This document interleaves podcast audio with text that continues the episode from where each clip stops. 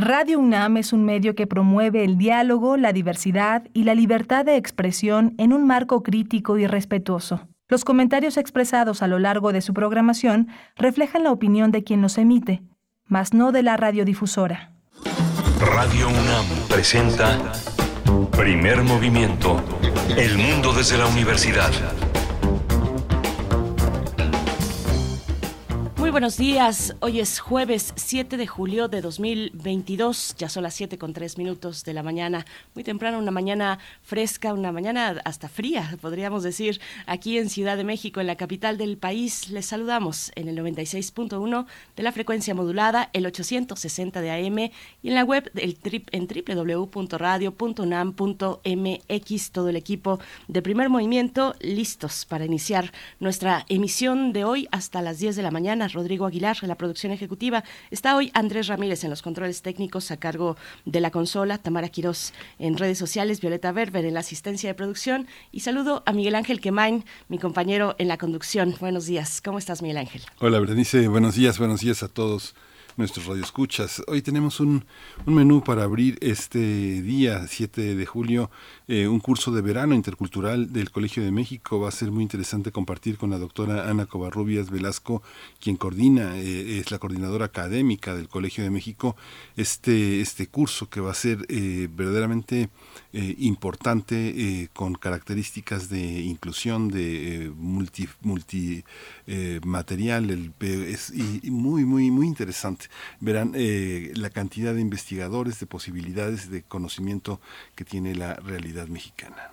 Hoy jueves también tenemos la participación del doctor Alfredo Ávila, investigador del Instituto de Investigaciones Históricas de la UNAM, académico de esta casa de estudios, en la sección Todo es Historia.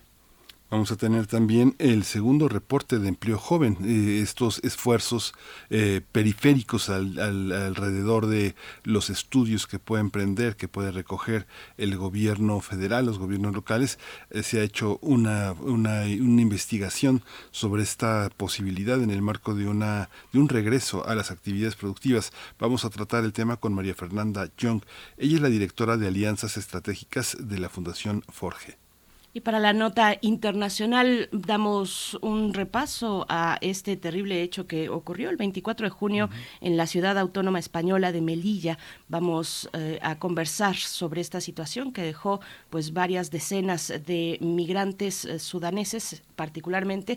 Lo vamos a conversar con Oriol Mayo, periodista, escritor, docente y ensayista. Es maestro en periodismo político, editor e investigador especializado en democratización comunicativa estudios de audiencia y recepción, así como en historia del presente y relaciones México-España. Voy, tengo el privilegio de hacer la selección de la poesía necesaria y la música que la completa. Por supuesto, bueno, me quedé un poquito distraída porque nos caen y nos llegan las notas de la renuncia de eh, Boris Johnson, el primer bueno, el ahora ex primer ministro eh, por parte del Partido Conservador de Reino Unido. Pues bueno, estamos en eso, estamos viendo también esa noticia, pero tendremos en los hoy en la mesa del día los mundos posibles con el doctor Alberto Betancourt. Eh, nos hablará de el Ecuador, los pueblos originarios dicen aquí estamos, luego de que bueno se ha avanzado, eh, ya lo hemos conversado aquí también, se ha avanzado en las negociaciones, se dio un cese al paro, 18, 19 días de paro o jornadas de paro, pues bueno, ya tuvieron eh, la semana pasada eh, pues un fin, una nueva etapa de negociación, están temas todavía importantes que resolver, pero vamos a tener la visión en los mundos posibles del doctor Alberto Betancourt, doctor en historia, profesor de la Facultad de Filosofía y Letras de la UNAM y coordinador del Observatorio del G20, también ahí en Filosofía y Letras. Vamos a tener para el cierre del programa derechos humanos, protección, seguridad integral a niñas, niños y adolescentes. Es el tema que desarrollará Alicia Vargas Ayala. Ella es directora del CIDES eh, IAP, Centro Interdisciplinario para el Desarrollo Social e integrante del Consejo Directivo de la Redim. Por supuesto, pues quédense, quédense aquí mientras seguimos revisando, revisando al vuelo esta noticia de la renuncia de Boris Johnson. Pues yo diría que lo renunciaron porque prácticamente su equipo eh, que le acompañaba en el gobierno, pues lo abandona, lo abandona a este líder del Partido Conservador y ya está circulando esta mañana la renuncia de Boris Johnson que ha presentado como ministro, mm, primer ministro de Gran Bretaña. Nosotros vamos con el informe técnico las, eh, pues, toda la situación que tiene que ver con COVID-19, el reporte técnico cotidiano. COVID-19. Ante la pandemia, sigamos informados. Radio UNAM. Eh, tenemos, eh, la Secretaría de Salud informó que en las últimas 24 horas se registraron 60 nuevos decesos. El número de fallecimientos de la enfermedad de COVID aumenta en este sentido a 325.928.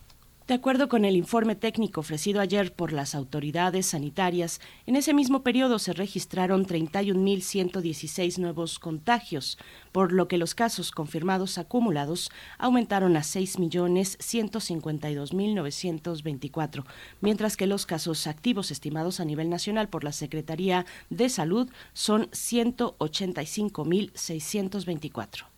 La Organización Mundial de la Salud alertó que los casos de coronavirus se incrementaron 30% en los últimos 15 días en todo el mundo. Tedros Adhanom, director de la OMS, señaló que este incremento se debe sobre todo a los sublinajes de Omicron que ya conocemos, BA.4 y BA.5, y a que se han reducido drásticamente la aplicación de pruebas diagnósticas y no se están suministrando con suficiente antelación los tratamientos que evitan un agravamiento de la enfermedad. Un equipo de científicos del Instituto de Física de la UNAM desarrolla un detector de mones, mones, con el objetivo de hacer una radiografía del volcán Popocatépetl y utilizar técnicas complementarias para monitorear cualquier cambio en la actividad del volcán. Arturo Menchaca Rocha, investigador y exdirector del Instituto de Física, dijo que la meta es determinar las dimensiones y estructuras de la chimenea volcánica y monitorear posibles cambios en el domo y sistemas de conductos magnéticos.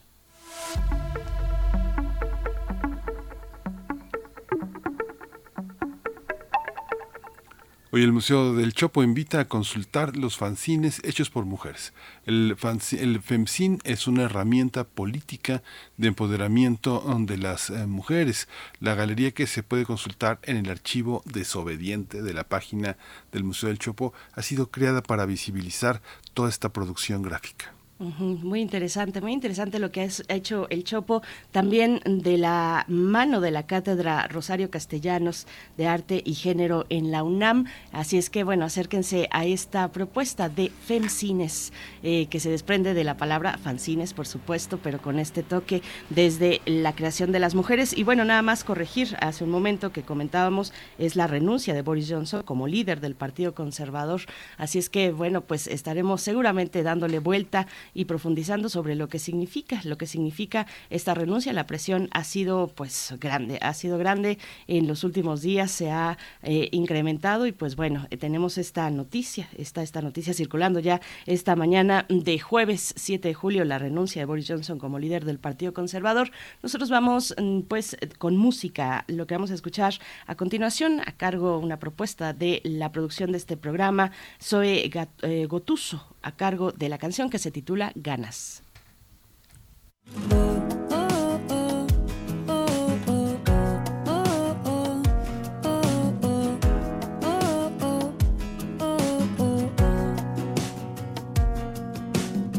Ahora que estoy bien, ahora que estoy bien, que ya lloré, ya me levanté, bajé, bajo, uh, puro sentimiento. Tanto dolor trajo esta canción.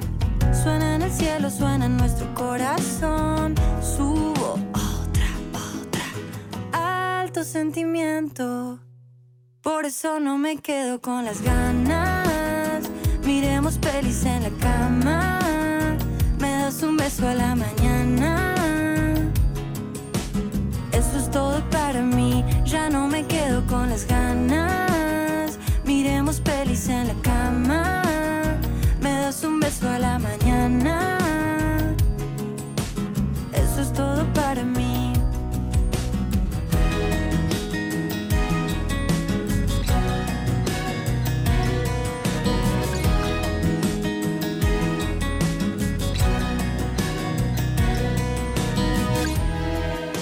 ¿Y qué dirá mi madre? Sos así, sos así. Que me voy a ir, siempre me estoy yendo. Uh, uh. Y le digo a mi padre, soy así, soy así, soy así. Por eso no me quedo con las ganas. Miremos pelis en la cama. Me das un beso a la mañana. Eso es todo para mí. Ya no me quedo con las ganas. Miremos pelis en la cama. Me das un beso a la mañana. Eso es todo para mí. Ya no me quedo con las ganas.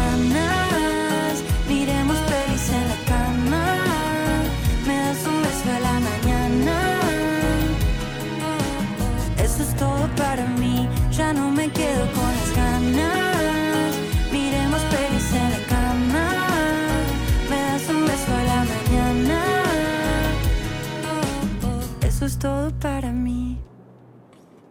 Ahora que estoy bien, ahora que estoy bien. Ahora que estoy bien. Quiero que sepas que ahora que estoy bien, ahora que estoy bien. Ya lloré, ya me levanté. Ahora que estoy bien. Quiero que sepas que yo estoy con vos, vos, vos, vos, vos.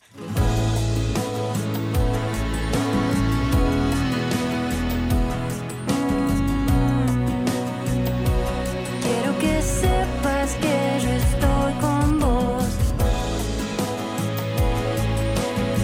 Ahora que estoy bien, ahora que estoy bien.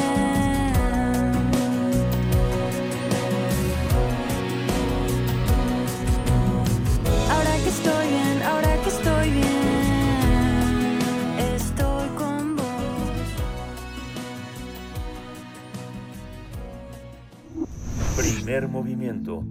Hacemos comunidad con tus postales sonoras. Envíalas a primermovimientounam.gmail.com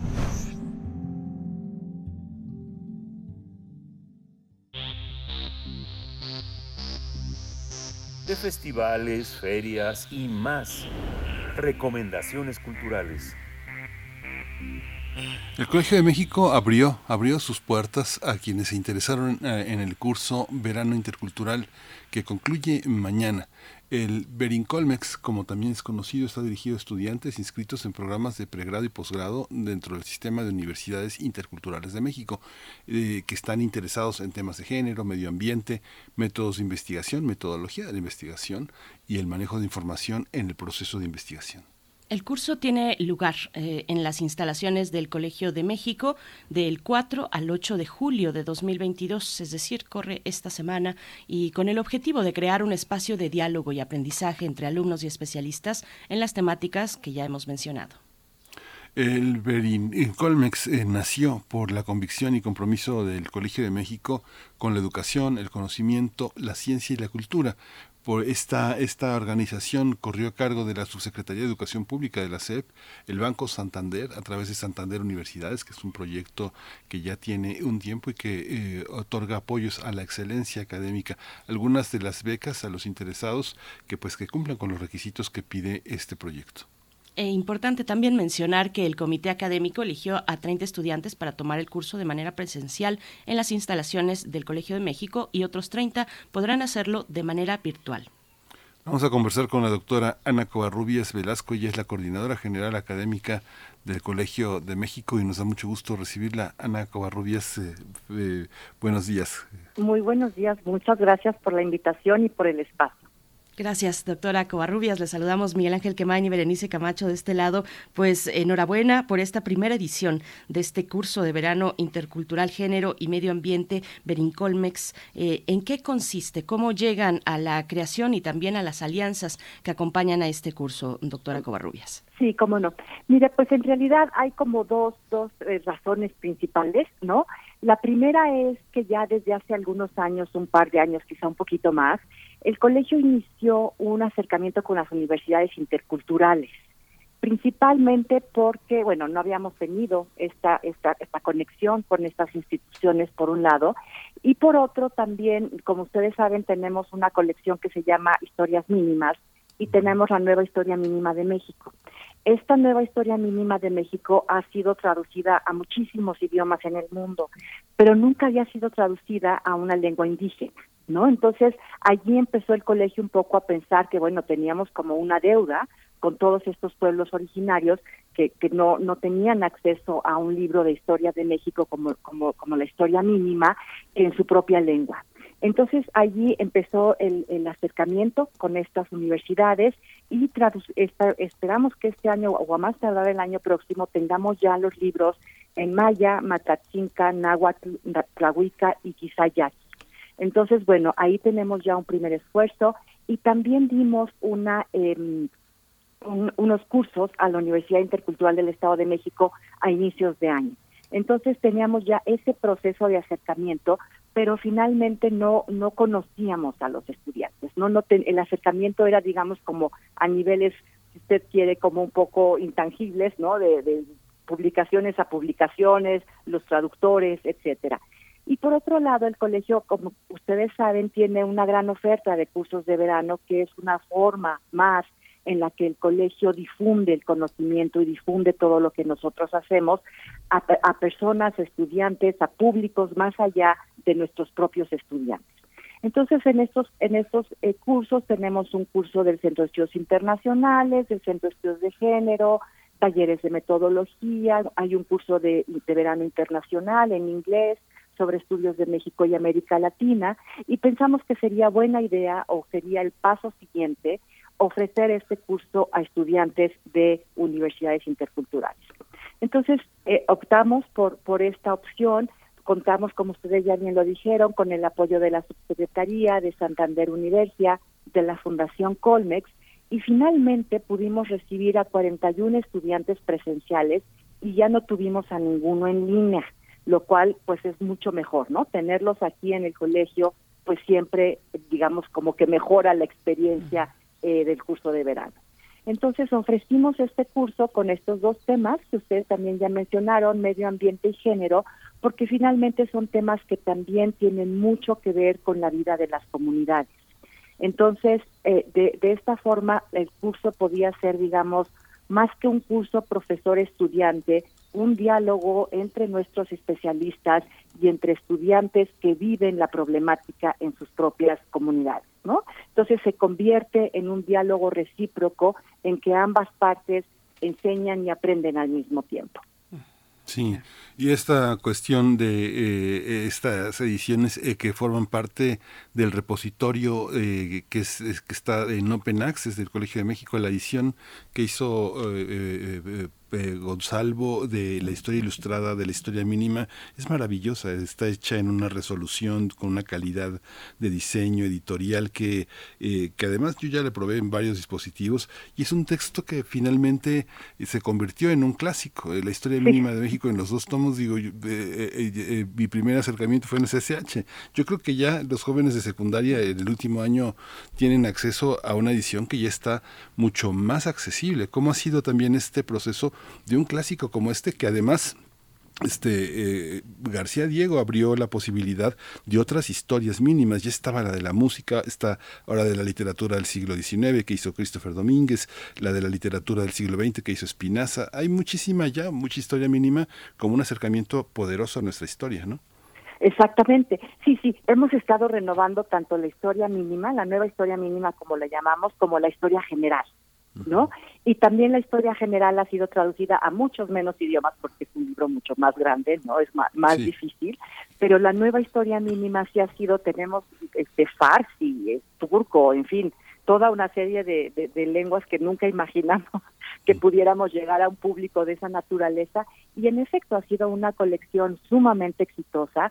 Tenemos varios temas de México y América Latina, pero también temas mucho más universales, ¿no? Entonces, pues para nosotros también es, es una fuente de orgullo y desde luego es una manera de, de, difundir el conocimiento, de, de poner, digamos, al servicio de la sociedad mexicana y en estas épocas de globalización y de, plataformas internacionales pues de todo el mundo lo que lo que nuestros especialistas y nuestros invitados eh, investigan, ¿no? Entonces sí sí ha sido digamos una una una colección muy exitosa y por eso también pensamos que, que sería parte de este acercamiento a las no solo a las universidades interculturales sino a todos los pueblos que aún conservan sus lenguas eh, originales.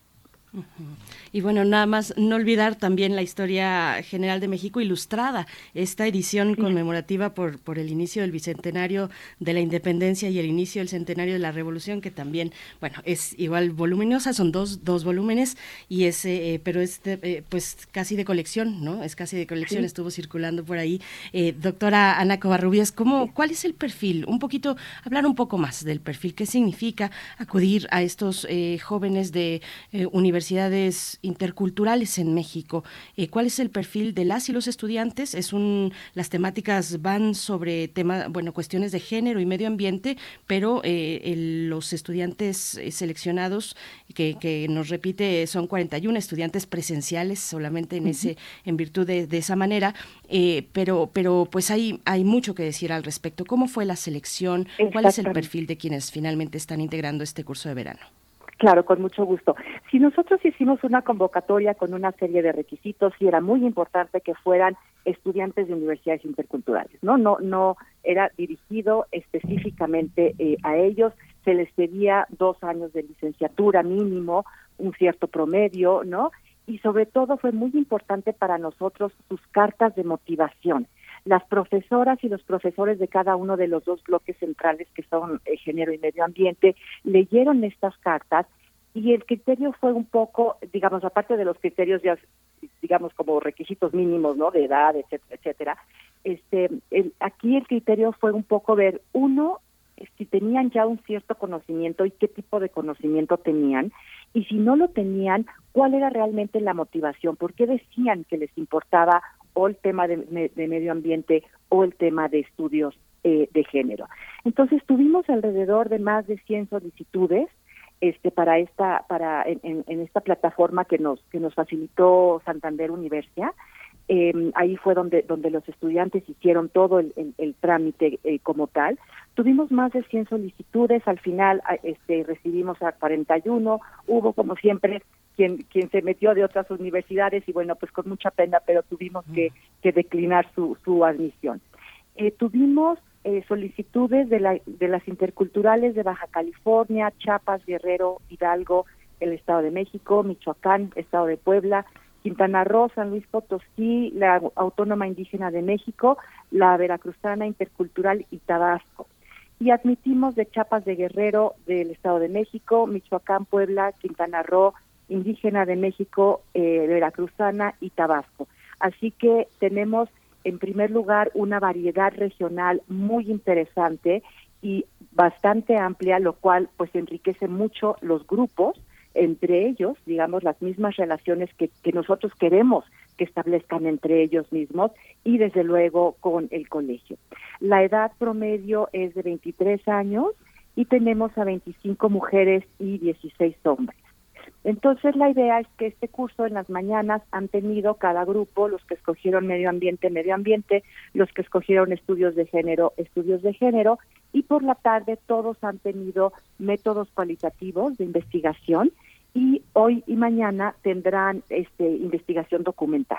Entonces así cubrimos la parte más metodológica, la parte más sustantiva y este eh, em, curso que nos ofrece la Biblioteca Daniel Cosio Villegas de investigación documental, que también es un curso muy, muy exitoso que ha dado la biblioteca no solo a nuestros estudiantes, sino a otros estudiantes de otras universidades y que estamos planeando el próximo semestre abrirlo a todas las universidades interculturales nuevamente, pero ya como un curso solo que es de alrededor de 30 horas, ¿no? Entonces, hoy y mañana pues se les dará como como diríamos coloquialmente una probadita, ¿no?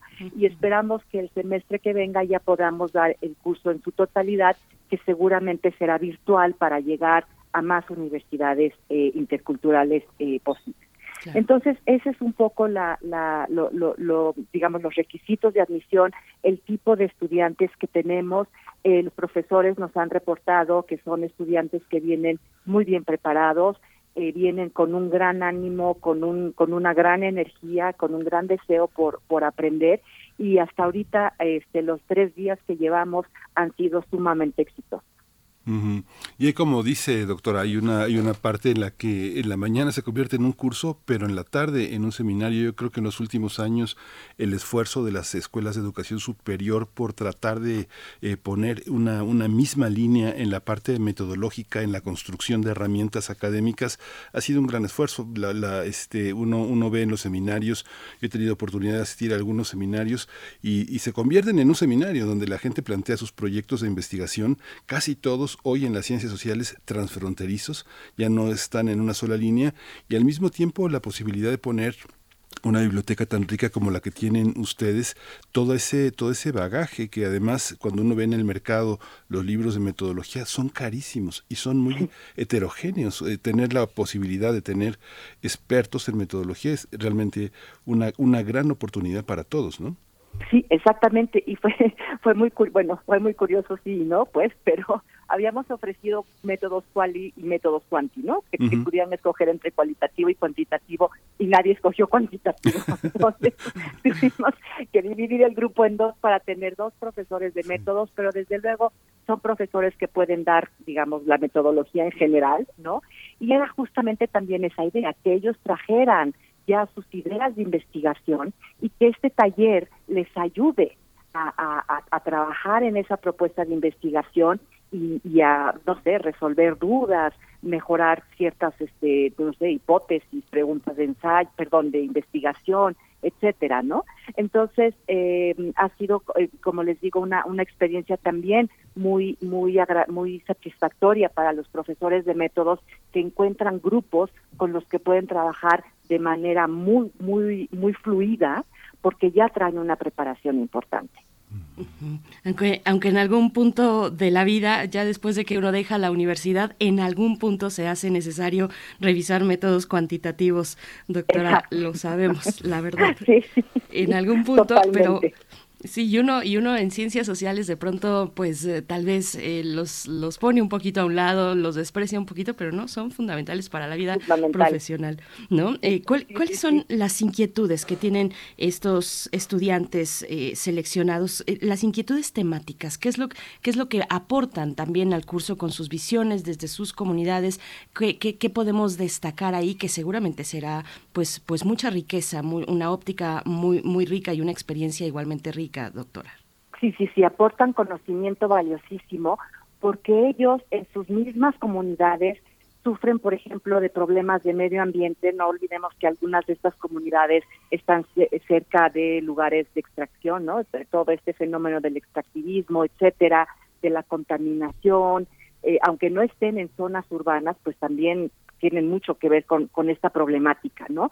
Y en términos de, de género, pues igualmente, y sobre todo eh, no es que sean homogéneos, es decir, cada comunidad va a plantear un tipo de problema que puede tener ciertas especificidades, tanto en el ámbito del medio ambiente como en el ámbito de género.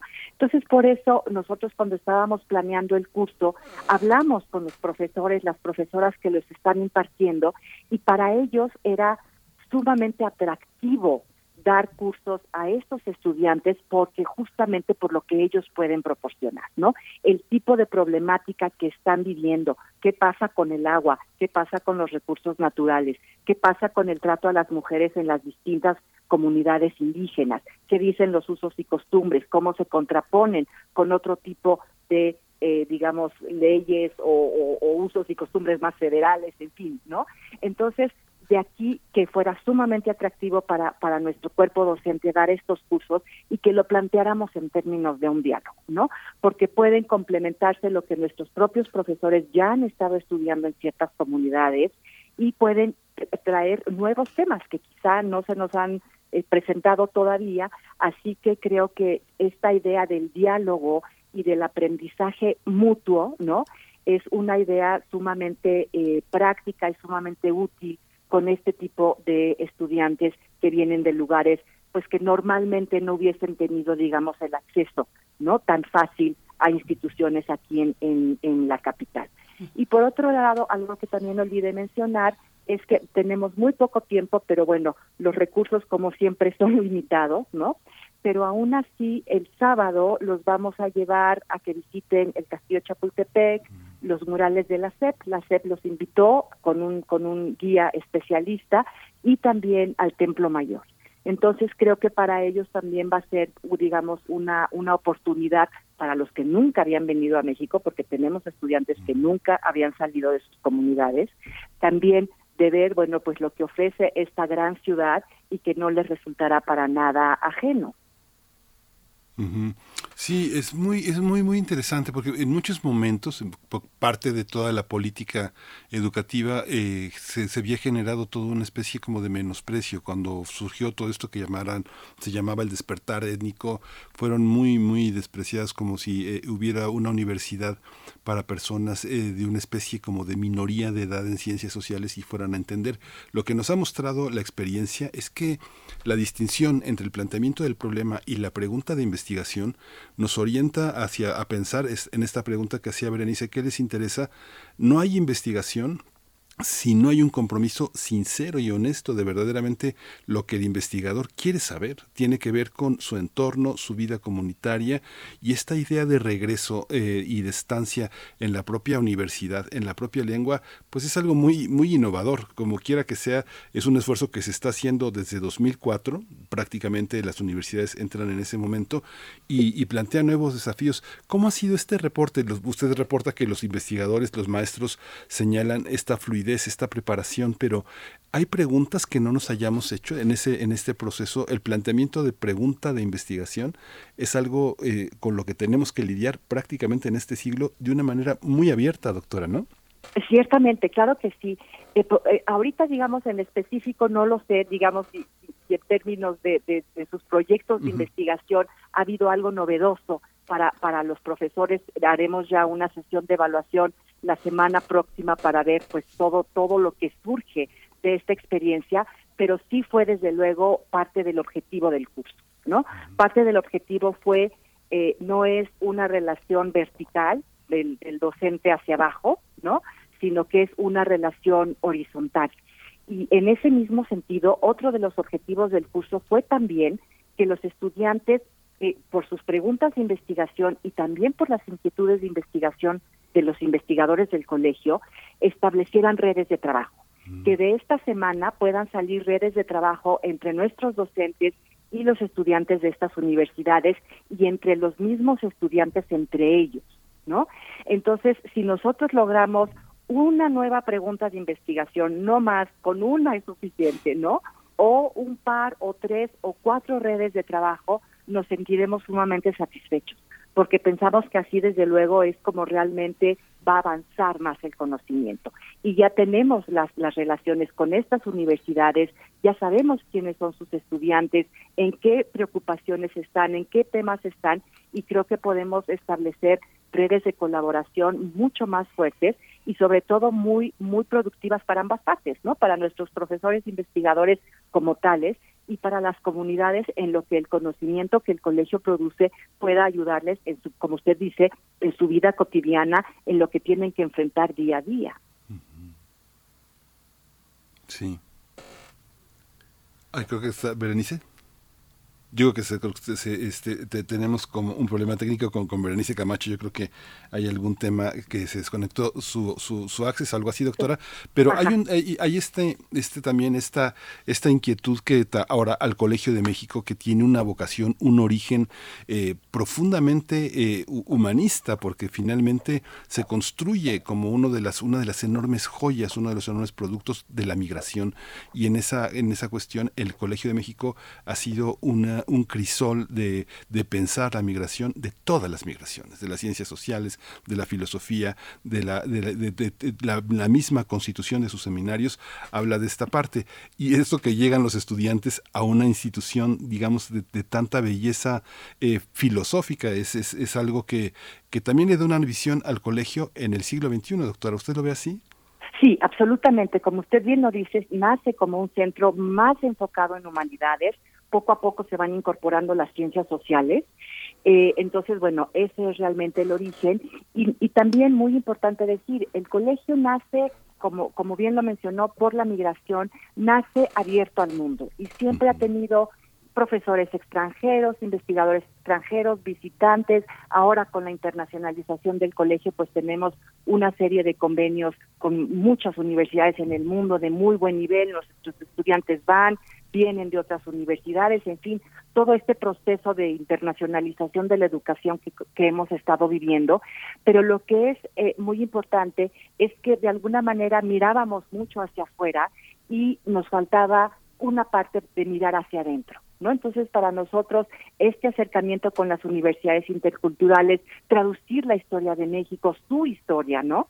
A lenguas originarias, eh, dar los cursos en, las universidades interculturales que bueno fueron en, pandemia entonces todavía fueron en línea y ahora poder traer a los estudiantes pues también a que ellos disfruten parte del colegio. El colegio es una institución pública y ellos pueden tener el acceso libremente no entonces tener los recursos para poder traerlos que puedan entrar a nuestra biblioteca utilizar todos los recursos de la biblioteca vivir en la cafetería un buen rato en fin, que puedan disfrutar de una institución que es pues una institución del pueblo de México, me parece como, como más que justo, ¿no? Entonces, eh, pues también fue parte de la motivación y por eso cuando vimos que, que nos pasábamos un poquito de los 30 presenciales eh, eh, pero que eran 41, ¿no? Y, y, que podíamos recibirlo, bueno, pedimos más apoyo, la CEP fue muy generosa, la Fundación Colmex fue muy generosa, entonces pensamos que valía muchísimo la pena traerlos a que vieran el colegio, a que estuvieran en sus salones, en su biblioteca y que tuvieran contacto no solo con los profesores que les están dando clases, sino con los profesores eh, que, que, que estamos allí de planta, porque bueno, es parte de, de, lo que nosotros somos, ¿no? El acceso a los profesores investigadores. Sí, y además, doctora, esta parte también que es tan importante en esta idea del pensamiento decolonial, de no construir las ciencias sociales de manera hegemónica, pensando en este eh, eurocentrismo, en este mundo académico norteamericano, también es, es, fundamental. Finalmente, eh, lo sabemos que en el colegio existe esa visión.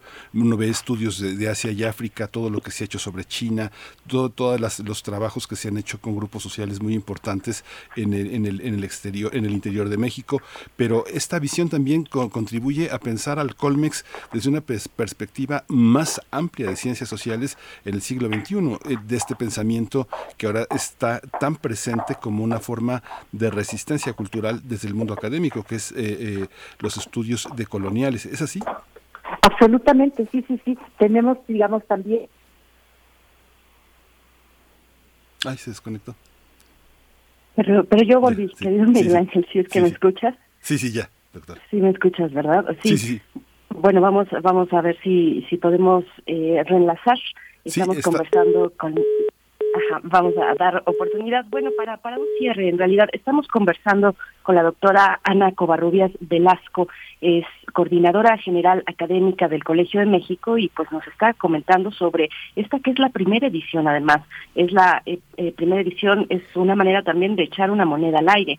Es la primera edición del curso de verano intercultural, género y medio ambiente, Verin Colmex, así lo pueden encontrar como un hashtag incluso en las redes sociales, donde han aceptado o bueno, han eh, pues encontrado a estos 41 estudiantes que de manera presencial estarán del 4 al 8 de julio, es decir, corre ya este curso de verano con una a, manera de, seminario, también parecería, por lo que hemos conversado con la doctora Covarrubias. Yo, yo también me quedo eh, eh, ya, la tenemos por ahí, ¿verdad? ya estás por ahí, doctora. se, quedó pendiente esa, esa respuesta, sí. sí, adelante, doctora, por favor. Sí, muchas gracias. Sí, en efecto, eh, lo que estábamos mencionando es esta, esta cuestión también de, de mirar las ciencias sociales desde otra óptica, ¿no? Y de mirar también pues la, la historia de México desde, desde otra óptica. Entonces, claro, tiene también ese, ese objetivo de poder pensar en, en, en una historia y en, y en una problemática que no viene nada más pues desde una literatura que como usted bien dice es como muy hegemónica, ¿no? Entonces, eh, por supuesto que también hay este este objetivo en, en, en, el acercamiento con las universidades interculturales. Y bueno, no no quiero tampoco dar la impresión de que es algo digamos, eh, este tipo de estudios y de análisis eh, totalmente nuevos. El colegio ya tenía una tradición, ¿no? De, de estudio de todo esto, incluso de trabajo con las comunidades, pero quiero nada más destacar, por ejemplo, todo lo que se ha hecho en lenguas originarias, ¿no? El colegio tiene también un, una, una, toda una tradición, una historia, ¿no? En este tipo de estudios que ahora pues se complementan un poco con, con lo que es este curso y, y este y bueno pues esperamos que pueda ayudar también un poco en esa en esa en ese aspecto no de los profesores que más entusiastas han estado no en, en, términos de conocer a los estudiantes de, de, de poder aprovechar su estancia en el colegio pues son los profesores que llevan muchos años trabajando en lenguas indígenas pues doctora Ana Covarrubias, ya eh, para, para cerrar también y pensando en esa idea de hacer redes y también en la idea de que los recursos son, son limitados, pues que nos comente un poco sobre estas alianzas que pues resultan indispensables para emprender esfuerzos como este, eh, doctora, mm, que nos pueda hablar un poco al respecto de iniciativas eh, que, acompañan a un curso, a una propuesta como este, está eh, Santander Universidades, eh, que pues es importante echar mano de, de esos recursos que están disponibles, gestionarlos, ¿cómo, cómo, ¿cómo es para este curso de verano? Absolutamente. Cuando nosotros empezamos a pensar en este curso, lo primero que hicimos fue presentárselo a Santander y fue una recepción increíble de, de, entrada. Todavía ni siquiera habíamos terminado bien de diseñar los cursos, etcétera, y nos dijeron es una idea estupenda, cuenten con nosotros. Eh, desde luego, bueno, como ustedes bien saben, Santander y Universidad México apoya muchísimo la educación superior. Al colegio lo ha apoyado ya desde hace muchos años con muy diversas iniciativas. Entonces fue una respuesta positiva inmediata que nosotros agradecemos profundamente, ¿no? Este, a partir de ello buscamos también a la Secretaría de Educación Pública, quien también había sido como facilitadora para para el acercamiento con estas universidades interculturales. La presidenta del colegio, Silvia Giorguli, visitó algunas de ellas gracias a la a la, a la, a la intermediación de la Secretaría de, Educación y finalmente pues como si siempre faltan los recursos pedimos el apoyo de la Fundación Colmex quien también muy generosamente nos dijo que les parecía una iniciativa pues muy interesante de, de, de gran importancia y que contábamos también con ellos. Entonces debo decir que eh, en donde tocamos la puerta eh, nos contestaron positivamente, estamos muy agradecidos con este apoyo y la Secretaría, la Secretaría de Educación Superior ha sido también fundamental, la directora para Educación Intercultural, Ángeles Gordillo, nos ha apoyado, pero abiertamente habló a los rectores cuando se lanzó esta iniciativa, vino a la inauguración, conoció a los estudiantes y ahora el sábado pues ellos serán nuestros anfitriones en, la visita al centro histórico. Entonces, pues el colegio no le queda más que agradecer tanto a Santander como a la Secretaría y a la Fundación Colmex por esta muy generosa ayuda que hace posible algo que nosotros creemos que es pues muy valioso para todas las partes involucradas. Sí, pues muchísimas eh, gracias, doctora eh, Covarrubias, por esta, por esta presencia, por, por aclararnos todo esto. Eh, el Colegio de México, pues es de todos también, y eh, esta, claro. esto abre, abre la posibilidad de un diálogo profundo, profundo y visible, de, porque el colegio es muy visible, muy respetado. Así que este proyecto, bueno, nos, eh, nos, nos ilumina zonas de México que, que, pues, que, son inéditas en esta parte de iluminarse, ¿no? Doctora Ana Covarrubias Velasco, coordinadora general académica del Colmex, muchas gracias, felicidades por esta, por esta iniciativa. Estaremos al tanto después de que nos cuenten qué, qué hicieron y cómo se establecerá este diálogo con, con estos jóvenes. Claro que sí, muchísimas gracias a ustedes. Gracias, doctora. Hasta luego, buen día. Hasta pronto, doctora Ana Covarrubias. Velasco, pues sí, eh, estaremos atentos de eh, lo que surja de un encuentro como este, de un curso de verano intercultural, género y medio ambiente, de los materiales que puedan surgir en este sentido, pues bueno, es una colaboración, un hacer redes también que genera pues mucha riqueza para el conocimiento. Nosotros vamos a hacer una pausa, son las siete con cuarenta y siete minutos hora del centro del país. Estaremos escuchando a continuación Everlong de los Foo Fighters.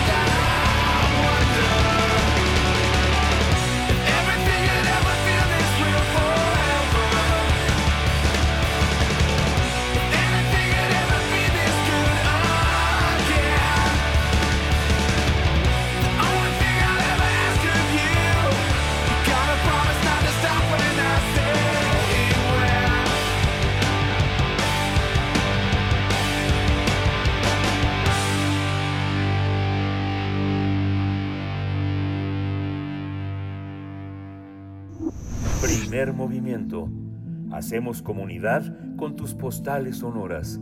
Envíalas a primermovimientounam.gmail.com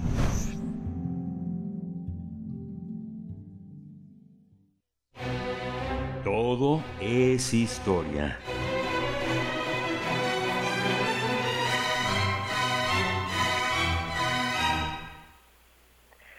Pues ya tenemos la presencia del doctor Alfredo Ávila a través de la línea. Él es investigador del Instituto de Investigaciones Históricas de la UNAM. La historia no se repite, el tema de esta mañana. Doctor Alfredo Ávila, bienvenido como siempre. Buenos días, te saludamos todo el equipo y Miguel Ángel Quemain, Berenice Camacho de este lado. ¿Cómo estás? Hola, muy buenos días, ¿cómo están todos? Bien, bien Alfredo, con gusto de escucharte. Qué, qué bueno. Eh, pues, oigan, lamento mucho, el, auditorio no lo sabe, pero yo, yo terminé casi casi improvisando la charla, la charla de hoy. En la UNAM tenemos vacaciones, entonces eso hace que, que, se desequilibren las, los calendarios, pero, pero estamos aquí. Y, y, lo, de lo que quiero hablar es de esta, eh, lo, estamos viendo particularmente con la guerra eh, que inició el Kremlin, que inició Vladimir Putin contra contra Ucrania, pero también en, en otras, eh, con otros aspectos mundiales en nuestro propio país. La sensación de que hay algo que, que ya vimos, la sensación de que hay algo que se está repitiendo. Eh, muchas personas han visto la agresión de Rusia a Ucrania con el argumento de proteger a la población de habla rusa eh, como una especie de repetición de lo que sucedió con la Alemania del Tercer Reich que eh, se incorporó los Sudets, eh, que se incorporó otras regiones también de Polonia eh, y después a, toda Austria con el mismo argumento. ¿no? estamos tratando de rescatar a, a la población de habla alemana, a la población de nacionalidad, nacionalidad en el sentido antiguo del término de, origen de origen alemán. y ese es el argumento que está que está usando también Vladimir Putin en, en el caso de Ucrania. Eh, y lo vemos también con temas como el, el, rearme o la, reorganización de la OTAN eh, frente a una pálida eh, organización de, seguridad internacional encabezada por Rusia y en la que se, integran algunos otros países, pero que, la verdad es que no tiene, no, no es ni la sombra de lo que fue en su día el pacto de Varsovia. Eh, y ahora tenemos esta OTAN que se está que se está eh, rearmando, que está otra vez eh, adquiriendo mucha fuerza y no ah, y hay personas que quieren ver en, esto pues una especie de reedición de la Guerra Fría. Entonces pensando pensando en, en esto cómo cómo se suele cómo se suele usar el pasado para explicar el presente. Es muy frecuente que usemos el pasado para explicar el presente y detrás de todo esto se encuentra la idea de que hay una especie de repetición, de que la historia se repite. Eh, eh, algunas personas también en México consideran que ciertos momentos de la historia pues son una repetición de cosas que ya sucedieron antes o una actualización de cosas que ya sucedieron antes no en, en el caso en el caso del, del actual gobierno eh, mexicano pues es relativamente fácil pronosticar o, decir que lo que, lo que tenemos en este momento con el partido que ahora tiene el poder, pues es una revisión del PRI, del viejo PRI nacionalista, eh, eh, que además se mantuvo durante muchos años en el poder, y, eh, y hay mucha gente que piensa, entre algunos entre esperanzadamente y otros temerosamente que vamos a tener un nuevo un nuevo eh, partido hegemónico que se va a mantener durante muchos durante muchos años en el en el poder entonces siempre estamos buscando en el pasado referencias que nos ayuden a explicar el presente y esto nos hace pensar en la repetición de la historia. Bueno cuál es el origen de, de, este tipo de creencias el, el origen es, es múltiple. Los historiadores durante mucho tiempo insistieron en que había ciertas concepciones del tiempo circular como que siempre eh, las cosas se están eh, repitiendo. Y esto lo aplicaban, por ejemplo, para el, yo, yo recuerdo que yo estudié también también eso para el, mundo eh, antiguo mesoamericano. Ya saben ustedes que en Mesoamérica hay una serie de, de calendarios que van marcando en, en una especie de círculos el devenir humano y eso hacía suponer que o hizo suponer a muchos de, las personas, a muchas de las personas que estudiaron esto, que había una concepción del tiempo cíclico. en, en la cultura mesoamericana antigua.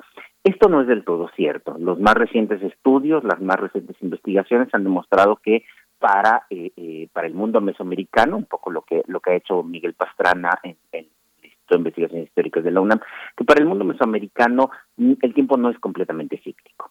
Sea, sí hay eh, ciclos en el sentido de siglos, en el sentido que nosotros entendemos por, por siglos, pero que eh, en realidad también hay un devenir, también hay un, eh, un cambio y un paso de la de la historia. Luego, en, la cultura cristiana ocurre también algo algo semejante. De hecho, hay una hay una tradición muy arraigada en los sermones eh, no sé si eso continúe eh, hasta ahora, me parece que no. Yo, yo prácticamente no, no, no escucho a los sacerdotes ahora dando sus, sus homilías y las pocas veces que lo hago por, por alguna boda o alguna cosa de esa no suelen seguir esa práctica. Pero hay una práctica muy vieja de los sermones que eh, implica empezar siempre con un versículo bíblico para fundamentalmente del Antiguo Testamento, pero no no siempre, eh, para después explicar algo que está sucediendo en la actualidad.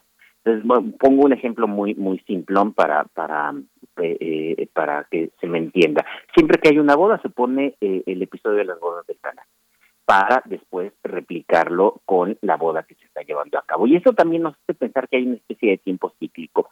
En momentos de crisis, en momentos de crisis políticas o de crisis religiosas, esto es mucho más importante para la, para, para la iglesia.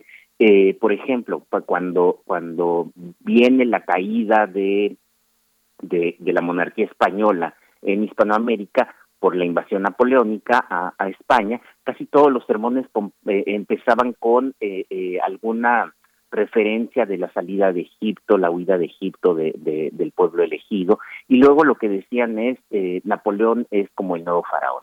Napoleón es el que nos está agobiando, pero nosotros somos el pueblo elegido y vamos a salir adelante. Entonces, se queda esta idea, esta idea eh, repetitiva. Y lo mismo está pasando, lo mismo está pasando en la actualidad. Tenemos, tenemos el caso de, de Vladimir Putin, que se ha comparado con Pedro el Grande, eh, con el movimiento expansionista del, imperio ruso, no con el, no con el, eh, eh, no con la Unión Soviética, sino con, con el, con el imperio, y, eh, y es una especie de repetición, de, estar pensando que la historia se repite. Pero, pero si nos fijamos bien, si nos fijamos bien, la única diferencia es que en la actualidad tenemos aquellos ejemplos, que son ejemplos que pueden servirnos eh, para justificar nuestros nuestros intereses. Por eso, por eso eh, eh, Vladimir Putin se identifica con, con Pedro el Grande, mientras que la gente que está en contra de Vladimir Putin, pues lo identifican con la Alemania nazi y, su invasión de, de, de, estados independientes en donde había población alemana, como está haciendo ahora Rusia, eh, de estados independientes donde hay población población rusa. Entonces, en realidad, esto, eh, esta idea de, de repetición eh, es solamente tomar del pasado algunos aspectos que nos sirven para justificar y, y, tratar de explicar, pero poniéndole comillas a, eso de explicar lo que está sucediendo ahora. Ahora entiendo que ya ya son las ocho de la de la mañana y ya no tendré tiempo, pero me gustaría seguir con esto, hablando de eh, la, la, dentro de 15 días, hablando de, quien quizá eh, de una mejor manera explicó cómo sucedían estas supuestas repeticiones del pasado. Y me refiero, por supuesto, al 18 Brumario de Karl Marx eh, y, esta frase atribuida a Hegel eh, sobre que el, eh, a veces parece que la historia que la historia se repite. Y pues Alfredo, eh, sí, ya nos dieron las ocho, te agradecemos muchísimo siempre pues tu vocación. Improvisar para ti, pues es una manera de ensayar. Ahora sí que no hay improvisación eh, eh, inútil. Es gracias siempre por tu manera de asociar y de enseñarnos a asociar las ideas como lo haces. Muchas gracias, Alfredo Avila. Gracias a ustedes y que, y que, que, que tengan lindo día. Gracias, Alfredo. Igualmente. Chao. Adiós, Chihuahua. Nos escuchamos mañana de 6 a 7, de 7 a 8. Quédese aquí, no se vaya, no se vaya de Radio UNAM, quédese en primer movimiento.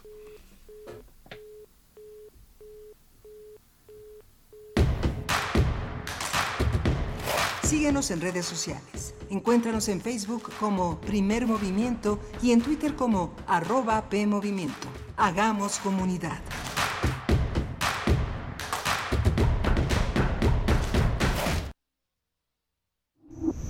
Primer movimiento. Hacemos comunidad con tus postales sonoras. Envíalas a primermovimientounam.gmail.com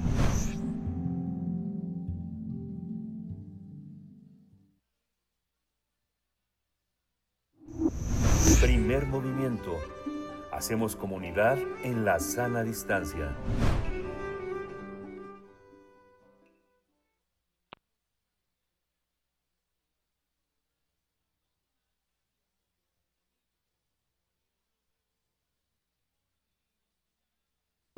Vuelve a Radio UNAM, el taller que nos enseña que leer en voz alta no es comunicar y hablar es mucho más que abrir la boca. Voz tu voz, taller práctico para locución, lectura e interpretación de textos literarios, dirigido a toda clase de público. Imparte Elena de Aro, todos los sábados de las 11 a las 13.30 horas, del 7 de mayo al 25 de junio, a través de Zoom. Informes e inscripciones en cursosrunam.gmail.com. La interpretación vocal es un arte y nos exige como tal. Radio UNAM, experiencia sonora. El orgullo no se vive solo un día o solo un mes. El orgullo se vive cada vez que respondemos al odio con amor. Cuando pintamos de colores a la intolerancia. Cuando metemos al closet los prejuicios para dejar salir lo que somos. En este movimiento luchamos a mucho orgullo para prohibir las terapias de conversión, por el matrimonio igualitario y por todos los derechos para todas las personas. Porque el futuro es la libertad de ser y amar. El futuro es naranja. Movimiento Ciudadano. Ya viene Filuni, la Feria Internacional del Libro de las Universitarias y los Universitarios. Del 30 de agosto al 4 de septiembre. Invitadas especiales, Universidad Complutense de Madrid y Universidad de Costa Rica. Acceso gratuito. Nos volvemos a encontrar. Más información en filuni.unam.mx.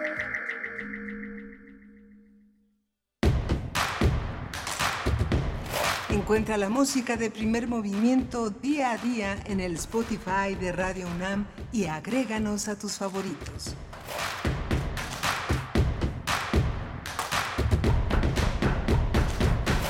Hola, buenos días. Ya son las 8 de la mañana con 4 minutos. En este momento estamos enlazados con la radio Nicolaita. e- Este esfuerzo que desde Morelia, Michoacán, se hace para llegar también a todo el país, a todo el mundo, a través de las frecuencias que permiten en la, navegar en la red eh, de, Internet. Eh, está con nosotros Andrés Ramírez, eh, eh, eh, músico, con él, él es quien hace posible la operación de los controles allá en la cabina. Está Rodrigo Aguilar. Rodrigo Aguilar, que es- está en la producción ejecutiva de Primer Movimiento, Violeta Berber en la asistencia de producción y mi compañera Berenice Camacho a la distancia también. Eh, eh, buenos días, Berenice. Muy buenos días, Miguel Ángel Quemain. Pues sí, a distancia nos mantenemos así.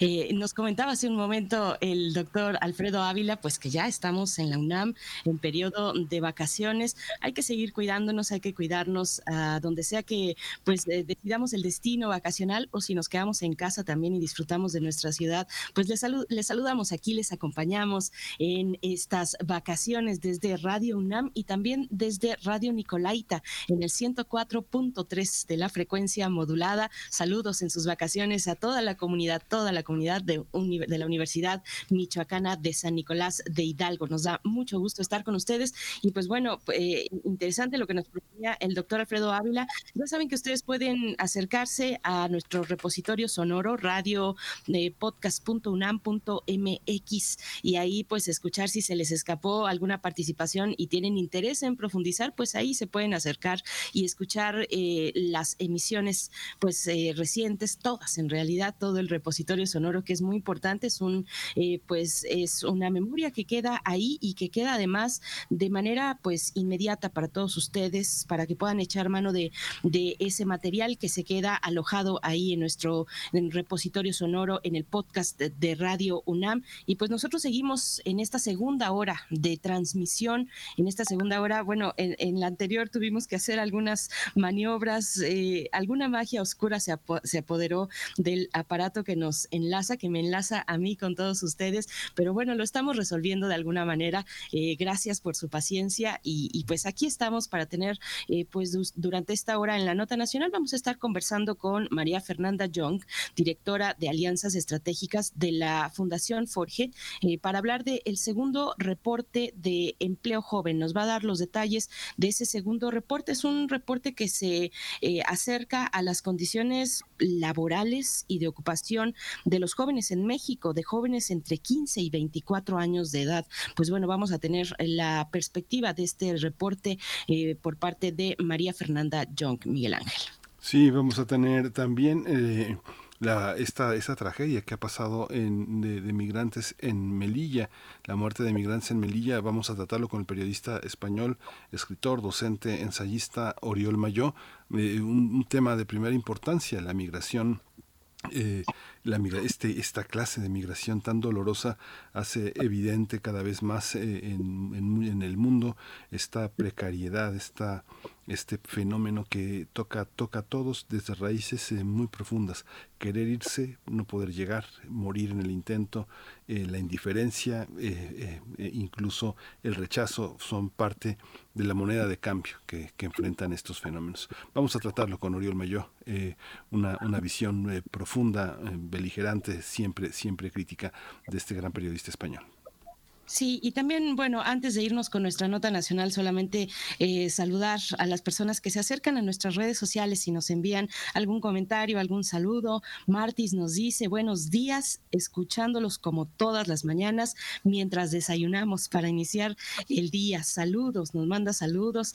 Eh, pues Martis, muchas gracias por dejarnos eh, compartir contigo, con tu familia, pues esos momentos cotidianos. Muchísimas gracias. Rosario Durán Martínez también dice, qué bonita labor felicidades y se refiere a este curso de verano intercultural eh, que está ocurriendo, está corriendo en estos días, hasta el día de mañana, de hecho, eh, eh, desde el Colmex, desde el Colegio de México, este, esta primera edición del curso de verano intercultural, género y medio ambiente que tuvimos pues la conversación con la doctora Ana Covarrubias, eso es lo que nos comenta Rosario Durán Martínez, qué bonita labor y nos desea un feliz jueves a todos y a todas. Esther Chivis también está por acá, manda saludos, buenos días a todos los radioescuchas, también Alfonso de Alba Arcos, nuestro ciclista radioescucha, que esperemos ya esté totalmente recuperado de, em, entiendo que fue una caída por ahí, no sé si en la bicicleta, pero andaba mm, un poco convaleciente, pues eh, te, deseamos lo mejor y que ya te hayas recuperado del todo, Alfonso de Alba Arcos. Bueno, a todos, Miguel Ángel Gemirán anda por acá, Flechador del Sol también, hablando de los mundos posibles que tendrán lugar hacia la siguiente hora, pero por el momento nos quedamos pues ya con nuestra nota nacional. Vamos. Primer movimiento. Hacemos comunidad con tus postales sonoras. Envíalas a primermovimientounam.gmail.com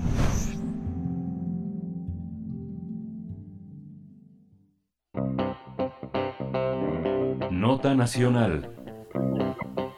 La Fundación Forge, Forge como suena literalmente, como está escrito, hay quien pronuncia Forge, hace un llamado a las empresas para tomar acciones y abrir oportunidades de primer empleo para jóvenes de los sectores menos favorecidos económicamente. De acuerdo con el segundo reporte de empleo joven, en el país hay casi 22 millones de jóvenes de entre 15 y 24 años de edad, de los cuales casi 9.5 millones forman parte de la población económicamente activa, mientras que 8.8 millones aún están estudiando. 3 millones trabajan sin remuneración en quehaceres domésticos. El 84% de estas cifras son mujeres. En el país hay alrededor de 2.7 millones de jóvenes desempleados, de esta cifra, oficialmente 609 mil están desocupados, mientras que, el 2, mientras que 2.1 millones de jóvenes están disponibles para trabajar, aunque ya no estén buscando trabajo de manera activa en las últimas semanas. De los 8.9 millones de jóvenes que trabajan, dos de cada tres se encuentran en la informalidad. Además, de acuerdo con este estudio, en México las empresas carecen de incentivos para promover la capacitación. Según este reporte, menos del 4% de las unidades económicas realizan acciones de capacitación a su personal, por lo que solo una quinta parte de su personal recibe algún tipo de capacitación. Y bueno, la Fundación Forge impulsa a jóvenes de 17 a 24 años para que consigan su primer trabajo formal con un programa intensivo de capacitación, con acciones de vinculación eh, hacia ofertas de trabajo de acuerdo y en acuerdo con las empresas. Vamos a conversar sobre este segundo reporte sobre empleo, los indicadores, la situación de las mujeres. Y está María Fernanda Young, ella es directora de Alianzas Estratégicas de Fundación Forge. Bienvenida, eh, María Fernanda Young. Sácanos de la duda, ¿es Forge o es Forge? Forge se pronuncia, Miguel Ángel. Buenos días, muchas gracias por la invitación. Gracias, María Fernanda.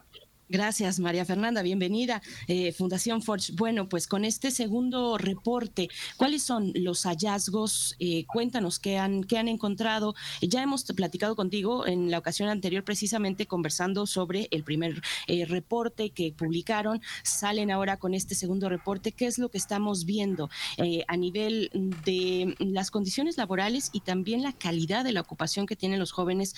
Bueno, ustedes consideran a jóvenes entre 15 y 24 de edad, algunos de ellos estudiando, como ya lo hemos comentado en la, en la introducción. ¿Qué es lo que, qué es lo que encuentran con este, reporte, este reporte en Fundación Forge, María Fernanda? Muchas gracias, Bere. Pues eh, efectivamente, como ustedes lo comentaron, pues encontramos eh, la alarmante cifra de que menos del 4% de las unidades económicas, o sea, de las empresas, capacitan al personal y pues el gasto en la capacitación todavía es mínimo en, la mayoría de las empresas.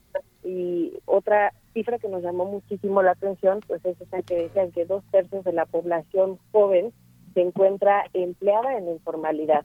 Esto pues nos habla desde luego de una carencia de oportunidades laborales formales a la cual se están enfrentando hoy en día las y los jóvenes y pues bueno desde Fundación pues lo que nosotros nos dedicamos es a facilitar este proceso de inserción laboral en trabajos formales y justamente lo hacemos desde una posición de buscar una capacitación, un desarrollo de habilidades blandas, también conocidas como habilidades socioemocionales y habilidades sociolaborales, justamente para facilitar el acceso al empleo digno de las chicas y los chicos, especialmente en los sectores más desfavorecidos. Fernanda, ¿a, qué están, ¿a qué están llamando capacitación? Digamos, la capacitación es un proceso continuado de habilidades que se van desarrollando en función de ciertos procesos que se van complejizando en función de la experiencia. ¿Qué es lo que se necesita capacitación? ¿A partir de qué puede haber capacitación? ¿Y cuál es la hipótesis que tienen de por qué hay esa reticencia a capacitar al personal? Mira, de parte de las empresas, creo que una parte importante es que la ley no está eh, dando este tipo de incentivos para que las empresas den la capacitación. Al contrario, habla de sanciones para aquellas empresas que no den la capacitación. Nosotros desde Fundación Forge creemos que cuando uno desarrolla habilidades blandas, que son las que les platiqué recién, pues facilita no nada más la inserción laboral, sino el mejor desarrollo humano de las chicas y los chicos. Las habilidades socioemocionales blandas son habilidades que te sirven en general para la vida, no nada más para un trabajo. Entonces, por eso nosotros pues somos muy insistentes en que pues esta parte de desarrollo de habilidades no necesariamente tienen que ser habilidades técnicas, sino habilidades que te permitan, que te habiliten pues un mejor desarrollo en tu vida en general y desde luego que esto se ve reflejado en tus trabajos formales. Eh, María Fernanda, a ver, una duda también. ¿Las empresas estarían obligadas de alguna manera, eh, de acuerdo a la Ley Federal del Trabajo, a brindar esa capacitación? ¿Cuáles son los detalles de, de, esas obligaciones que pueden tener pues las empresas en este país con respecto a quienes están pues ya en sus filas y también los que los que vienen, ¿no? Eh, promover, fomentar pues los primeros empleos, por ejemplo, para los jóvenes en este caso.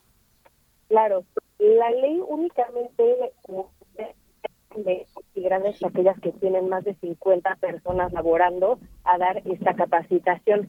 No obliga a las pequeñas empresas y desde luego sabemos que en nuestro país pues la mayoría de las empresas son pequeñas. Entonces pues desde ahí hay un resalto.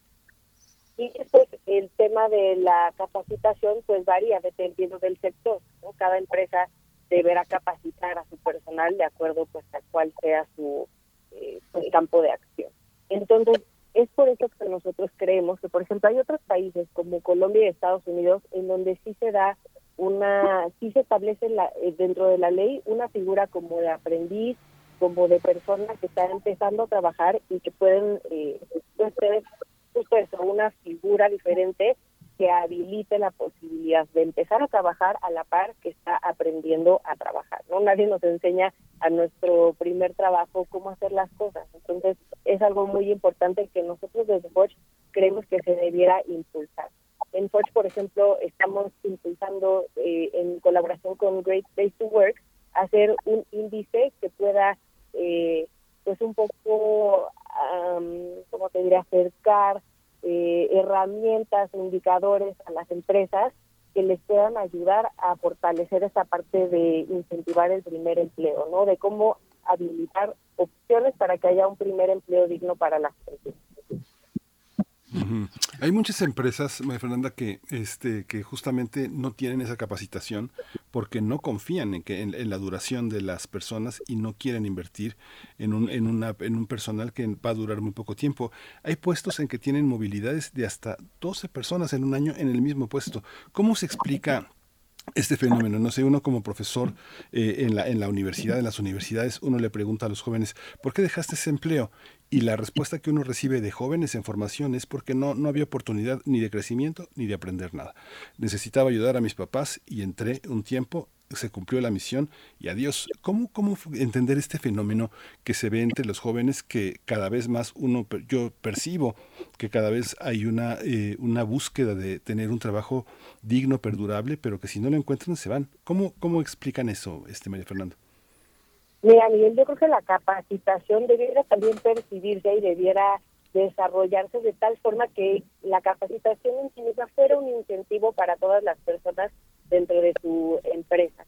Creo que la capacitación, además de ser pues técnica y como decía yo, en el desarrollo de las actividades de cada eh, pues posición que, que se ocupa, pues también debiera estar alineada a que se haga crecer como persona, que es una capacitación de valor de manera personal.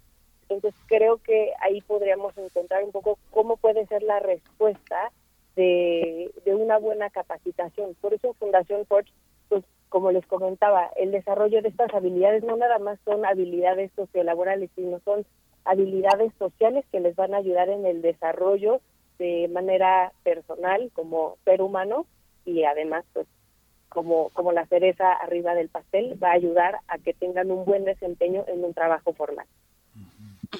María Fernanda, bueno, pues es un problema que la ley no contemple incentivos para las empresas, ¿no? Que nos comentes un poquito al respecto y tampoco estipula eh, normas así específicas para incorporar pues a estos jóvenes aprendices a, los centros de trabajo. ¿Cómo lo ven ustedes? ¿Qué, ¿Qué, opciones nos quedan? ¿Qué opciones le quedan a las empresas? Ustedes le, llaman unidades económicas, son empresas pues con una diversidad, ¿no? Ya lo has dicho también, pequeñas y medianas empresas, grandes empresas también. Eh, ¿qué, opciones quedan? ¿Cuáles son, digamos, las rutas que se prevén en el panorama que, que, pueden también aportar especialistas eh, como los que están participando en este, en este reporte, María Fernanda? Mira, nosotros confiamos en que las empresas pueden tener ese liderazgo de poder ofrecer la capacitación, no nada más como una obligación ante la ley, sino como una forma de incentivar a sus empleados y a sus empleados.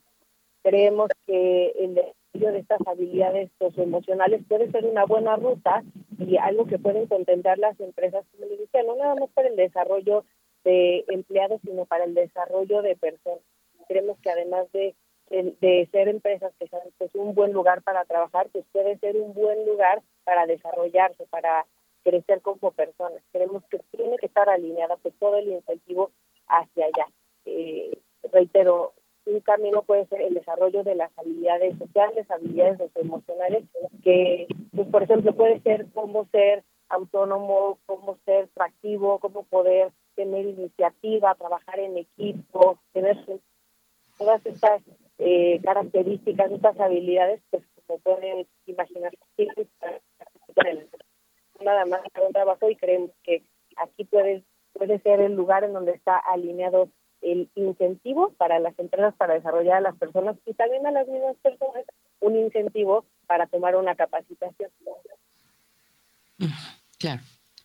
Este aspecto también de pensar en jóvenes en desfavorecidos económicamente, ¿en qué consiste este, este, este enorme sector de jóvenes desfavorecidos, sin oportunidades? ¿Cuál es su situación eh, de capacitación, de, de formación para enfrentar el conjunto de empleos en los que son aceptados? ¿Cuáles son los empleos que reciben a estos jóvenes? Eh, ¿Cuáles son? ¿Qué es lo que hay para ellos? ¿Qué es lo que ofrecen las empresas eh, que están abiertas para estos jóvenes? Pues mira, son? que hay diversidad de oportunidades para estas chicas y estos chicos. Desde luego que tenemos que estar conscientes que todas las personas cuando nos incorporamos a la vida laboral, pues empezamos haciendo eh, labores eh, básicas, porque claro, es el proceso de aprendizaje.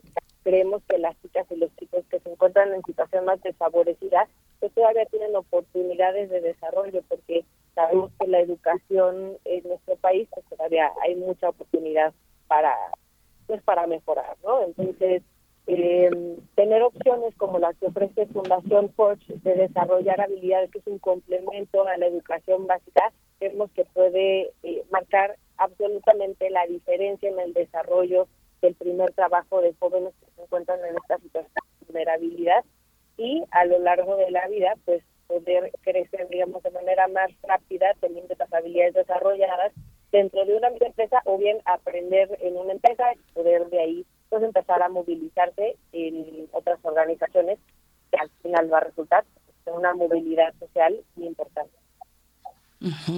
Eh, bueno, sorprende un poco, este reporte nos, nos brinda información, por ejemplo, sobre los sectores con mayor o menor cumplimiento en, en, sus opciones de capacitación.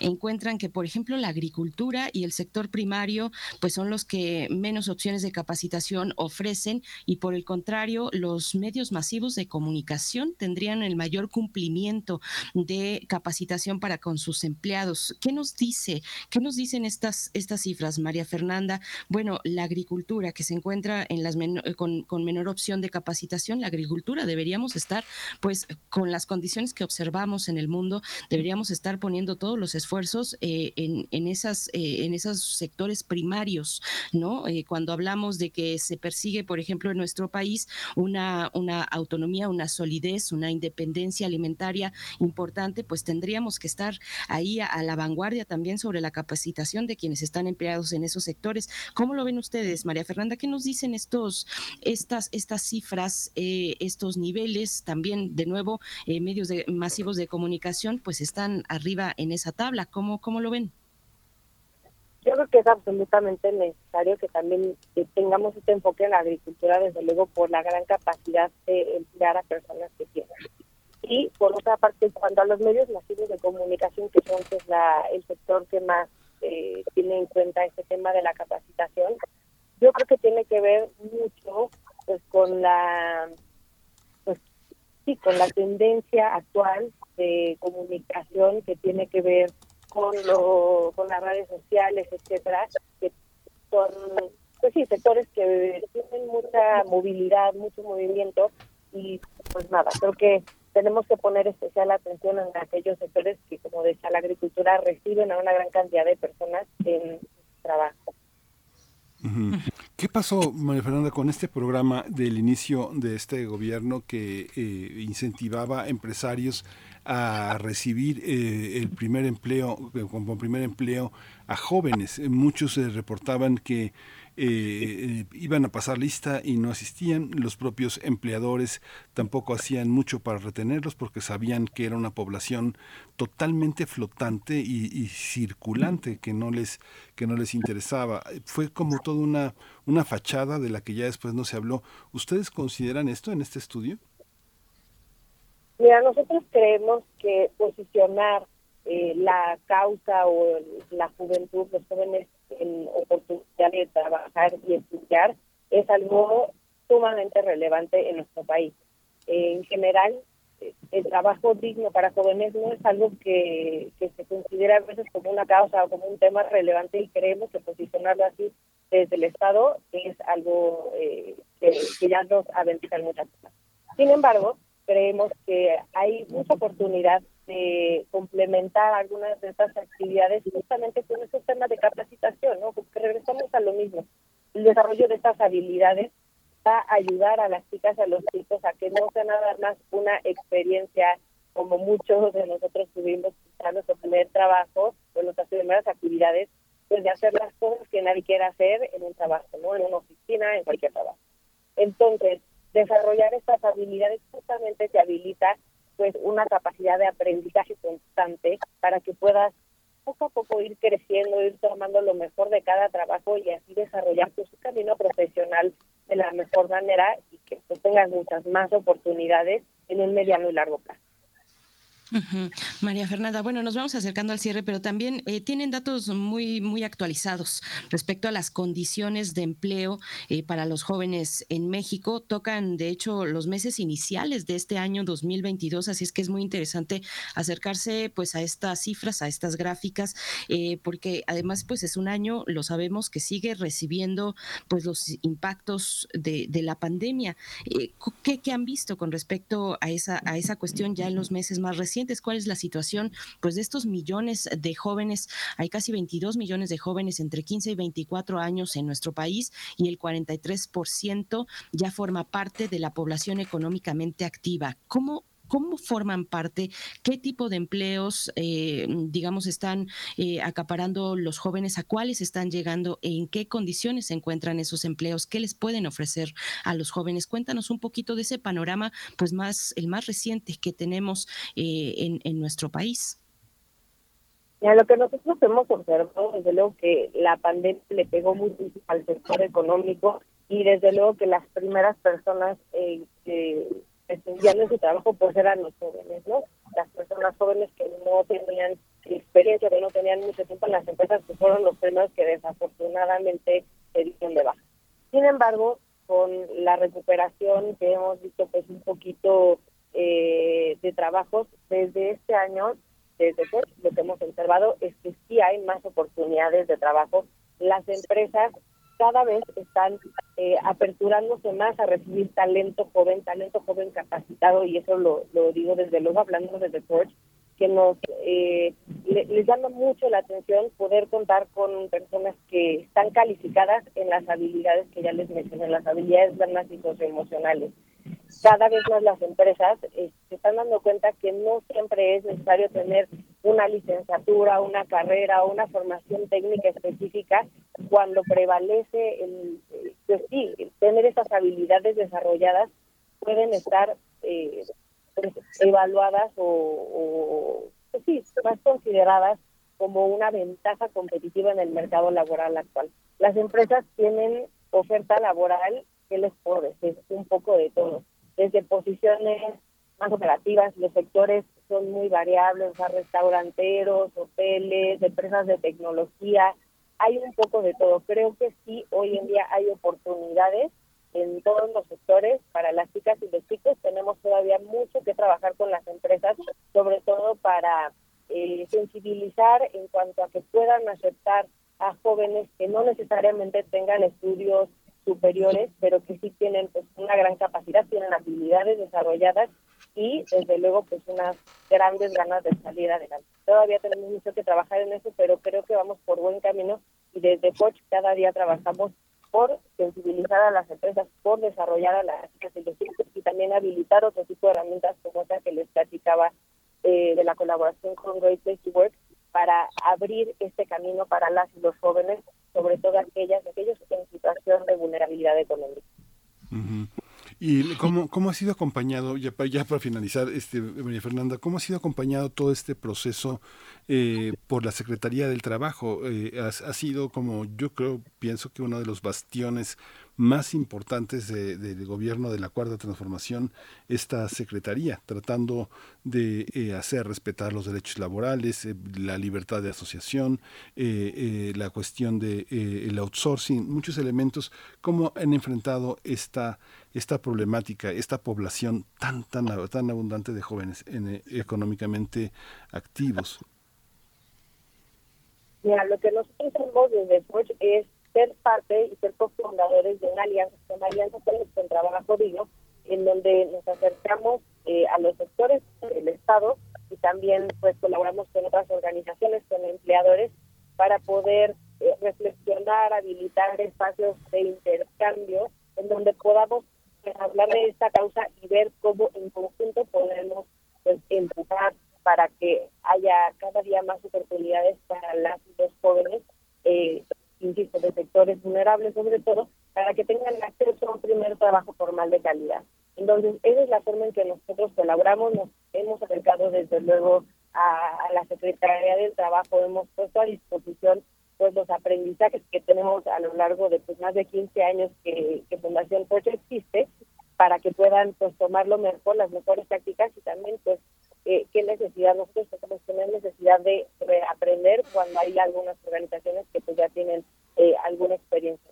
Entonces nos esforzamos en acercarnos a, a este tipo de instancias pues, para poder colaborar y pues trabajar en conjunto. Creemos que sumando hacemos pues muchísimas más acciones posibles y desde luego que el Estado es, parte relevante de, es un actor muy relevante en el sector. Entonces, trabajamos desde la Alianza Jóvenes con Trabajo Digno para poder eh, pues tener resultados y poder tener pues un espacio de intercambio y de reflexión en torno a esta temática.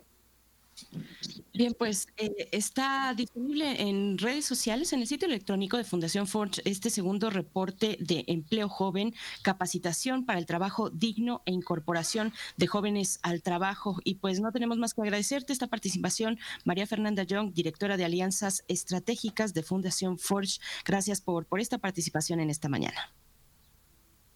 Muchas gracias, Berenice Miguel Ángel. Que tengan un buen día. Muchas gracias a ti. Vamos, a ir con música. Vamos a escuchar de vamos Hansel a ir con música, precisamente. Vamos con música. Esto está a cargo de Hansel y se titula Indeleble.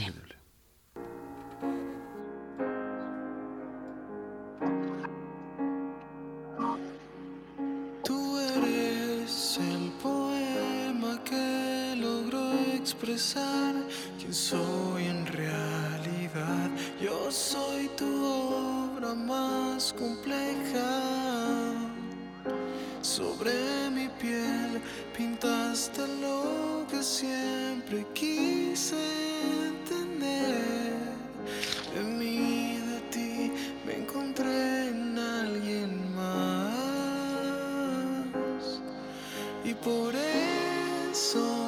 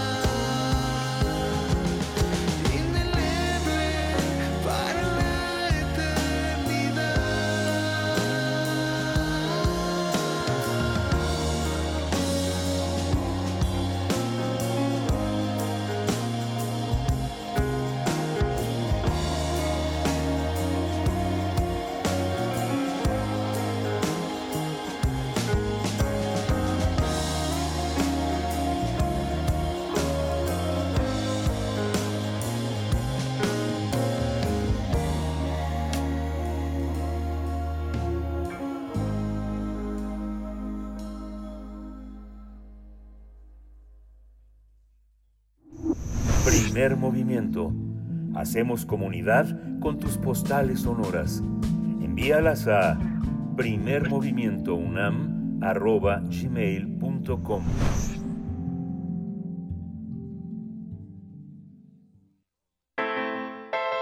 Nota Internacional.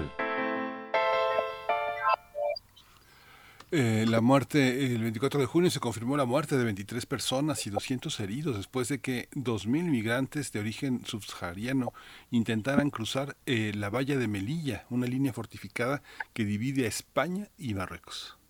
No obstante, diversas organizaciones humanitarias internacionales y locales también advierten que la cifra real de fallecidos podría ser mayor y exigen una investigación para esclarecer las causas del suceso. España responsabiliza de lo ocurrido a las mafias que se dedican al tráfico de personas y Pedro Sánchez, el presidente, calificó la llegada masiva de migrantes como un violento asalto contra la integridad territorial del país.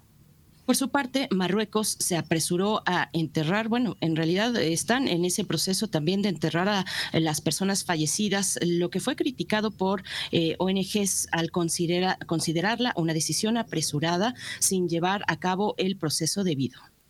Muchos testigos reportaron que esa mañana los migrantes llegaron temprano a la zona de la valla a través de la localidad marroquí de Nador, que está a pocos kilómetros de Melilla. Supuestamente la mayoría iban armados con palos, cuchillos, piedras e instrumentos para cortar los barrotes de la frontera y cruzar hacia España. Más de 500 consiguieron acercarse a la valla para intentar entrar, sin embargo quedaron atrapados en uno de los pasillos de ese paso fronterizo.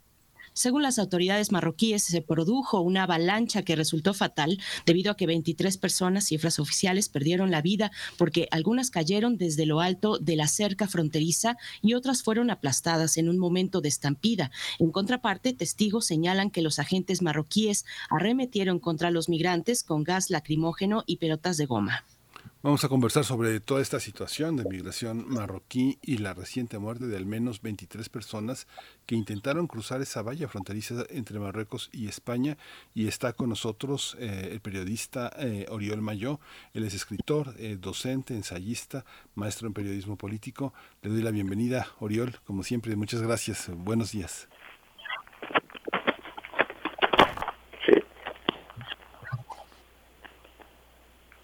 Gracias, Oriol. Buenos días. Sí. Sí, sí, buenos, buenos días, Oriol Mayo. No te estoy escuchando yo con tanta claridad. Ah, ¿Se me oye bien o un poco lejos? Ahí estás, ahí estás perfecto, Oriol Mayo. Gracias, bienvenido. Cuéntanos, bueno, ¿cuál es tu primer comentario? Es una, es una tragedia, pero han ocurrido ya eventos, eventos lamentables también en esa, en esa zona y en otras zonas también que dividen y que, y que impiden el paso de migrantes desde África, desde esta parte norte de África hacia Europa. ¿Qué, ¿Cuál es tu comentario inicial, Oriol Mayo? Bueno, la diferencia no es el salto a la valla. Ya ha habido varios eventos, unos eh, muy complicados desde 2018, prácticamente unos 20 años. La única diferencia es como el control del flujo, digamos que lo que suele suceder en muchos casos. Cuando Marruecos, por ejemplo, quería presionar a España, lo más normal, recuerdo el caso hace apenas tres años, es como dejar los migrantes se organizaran, digamos, de las campañas aledañas a Melilla para ellos mismos generar el asalto, digamos, a la valla, como se dice, y bueno, y ahí mismo que la Guardia Civil, la policía, en ese caso militarizada, es imposible, siento que ni es un muro, es una valla realmente, y se generan esos eventos de violencia. La diferencia esencial es que lo que pasó en la valla de Melilla esta vez fue que la gendarmería marroquí, actuó, digamos, subsidiariamente, digamos, limpiar, entre comillas, digamos, el problema, digamos, en la parte de Marruecos, digamos, certificando el acuerdo ya de hace dos meses digamos, el acuerdo estratégico entre Marruecos y España en varios sentidos, tanto para, digamos, el control de fronteras, como para el tema más importante para Marruecos, que es la cuestión del reconocimiento de su soberanía sobre el Sáhara occidental. En, ese sentido, digamos, la cuestión saharaui, que siempre, siempre pendiente, durante más de 40 años, al solventarse con la aceptación de España de que Sahara finalmente sería una autonomía dentro de Marruecos, no tendría el derecho a la autodeterminación. De esta manera, pues Marruecos cumplimenta el acuerdo haciendo lo que Pedro Sánchez dijo, de pues, una limpia operación con todo sí mismo, hablamos de decenas de muertos, pero que claramente que Marruecos se involucra en generar, digamos, ellos sin digamos, y sin ningún tipo de transparencia y sin que sea posible no ser muertos ni nada, se encargan de arreglar el asunto con la conocida violencia y corrupción de la gendarmería marroquí, que de una otra forma, pues, le resuelve el problema a España. Creo que en esencia es la diferencia. Particularmente porque llevamos tres meses en el asunto, digamos, entre el Magreb, porque ahí está el factor de, de Argelia, que es fundamental para entender ese contexto, la guerra larvada casi directa entre Marruecos y Argelia, más el factor español, que hasta durante años fue un factor de moderación, un factor de negociación en estas dos potencias del Magreb, pero que ahora se ha convertido directamente en una alianza explícita entre Marruecos y España que los enfrenta conjuntamente contra Argelia y ahí también contra el Frente Polisario, que es esa organización que es, digamos, de la República Árabe Saharaui Democrática, que desde el año 77, digamos, está luchando por la independencia del, del Sáhara. Entonces, en ese contexto hay que entender que la brutal intervención de la gendarmería marroquí en Melilla confirma ese acuerdo de fondo, pero el cual, digamos, se va a usar dos españoles en, en Marruecos, digamos, eh, se va a arreglar de forma para que España no tenga la presión uno de los muchos acuerdos que existen, como por ejemplo, y añado recientemente el acuerdo para, transportar gas como remesa de España hasta Marruecos, gas regasificado en España que llega a Marruecos. Entonces hablamos de acuerdos estratégicos que incluyen con todo el cinismo y el maquiavelismo de la política internacional, pues que alguien arregle la presión en la frontera, digamos, de Melilla. Sí, creo que vamos a, regresar eh, con la producción, la comunicación con Oriol Mayo. Sí, ¿Sí? Eh, no, no se me Sí, bien, vamos, vamos a hacer eh, una, una, pausa contigo, Oriol, para escucharte lo mejor posible, porque en este momento no estamos pues captando bien todo, todo lo que nos estás comentando, que es muy, muy importante. se está cortando la comunicación, tú así también lo percibes, ¿verdad, Miguel Ángel? Sí, sí, sí, se entiende, pero sí se corta. Sí, sí se corta y bueno, este nos está dando datos pues de contexto muy muy importantes, el tipo de los acuerdos que se tienen, los convenios pues que se tienen entre em, mm, España y Marruecos. A mí me gustaría también destacar en lo que regresamos también con, con Oriol Mayo que em, hay, hay un parlamentario vasco, eh, se llama John Iñárritu, él está recabando, bueno, se fue casi de inmediato luego de estos sucesos, se fue de inmediato de España hacia la ciudad de Melilla, a la ciudad autónoma española de Melilla, para recabar, información en el sitio. Eh, ha entrevistado a todo tipo pues, de, actores involucrados, desde organizaciones, digamos, que están observando, pues, organizaciones de derechos humanos, periodistas, activistas, también solicita, los mismos solicitantes de asilo eh, de, aquel día, pues ha encontrado, ha, tenido hallazgos y ha comunicado hallazgos importantes eh, sobre cómo se pudieron, se pudieron dar las cosas estamos de vuelta contigo, Oriol Mayo, para seguir escuchándote. Eh, y bueno, Miguel Ángel, también para, para que puedas plantear lo, siguiente. Sí, eh, Oriol, hay una parte en la que cómo afecta en ese momento la situación eh, marroquí, la situación saharaui en este planteamiento España. Ya bien lo ha señalado Oriol que esas tensiones migratorias obedecen a las tensiones políticas entre los dos países, pero ¿Hay algo más en el territorio político que permita pensar que esta migración de este momento tiene sellos de otra, de otra, de otra calidad, de otra, de otro, de otro sentido?